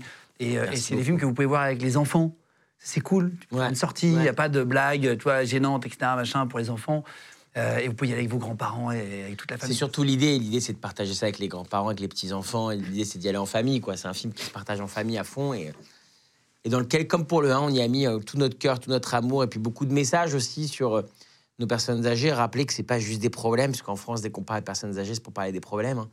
La loi sur les retraites, le, le- le- le scandale Orpea, les scandales réguliers euh, sanitaires ou, de maltraitance dans les maisons de retraite. Donc, ouais, l'idée, c'est un film qui encore une fois pas un film lourd, chiant, morose. C'est un film coloré, sympathique, hyper drôle, hyper gaulerie, parfois caricatural, parfois potache. Mais l'idée, c'est justement de faire passer des messages. Je pense qu'avec euh, le rire, on peut faire passer tous les messages. Et euh, quand on a la chance d'avoir ce casting, Chantal Latsou, Jarry, Jean Reno, ils font tous le job à fond, ils sont tous trop marrants. Et entre les lignes, je suis sûr que beaucoup euh, des spectateurs pourront recevoir des messages qui sont ultra positifs sur nos aînés. En tout cas, c'est ce que je souhaite. Luna Espinoza aussi qui joue, euh, Tout à fait. euh, voilà, qui jouait dans le film de Franck Franck Dubosc. À l'époque, qui était très très bien aussi. On l'embrasse fort. Merci beaucoup. Euh, Merci à toi, Guillaume. Toujours un plaisir, ce genre de- d'entretien. Voilà, là, on a vraiment passé, le- on a pris le temps pour discuter un peu, refaire Ah, le on est là monde. depuis deux jours, donc oui, je te confirme. Merci beaucoup d'être venu. Merci, C'est un mec. plaisir, gars. Euh, merci à vous tous, les gars. Continuez de vous abonner de plus en plus nombreux à notre chaîne YouTube. Vous êtes 200 000 à nous avoir rejoints ce mois-ci. On est numéro un des podcasts audio aujourd'hui. Si vous voulez nous écouter en faisant du sport, euh, sur la route ou quoi, on est dispo sur Spotify, euh, sur Deezer, sur Google Podcast, Apple Podcast. On est de plus en plus nombreux. Merci beaucoup à vous euh, de nous rejoindre chaque semaine, le mercredi, le vendredi et le dimanche. On met une interview sur les gens. Bisous tout le monde. Les gens de podcast.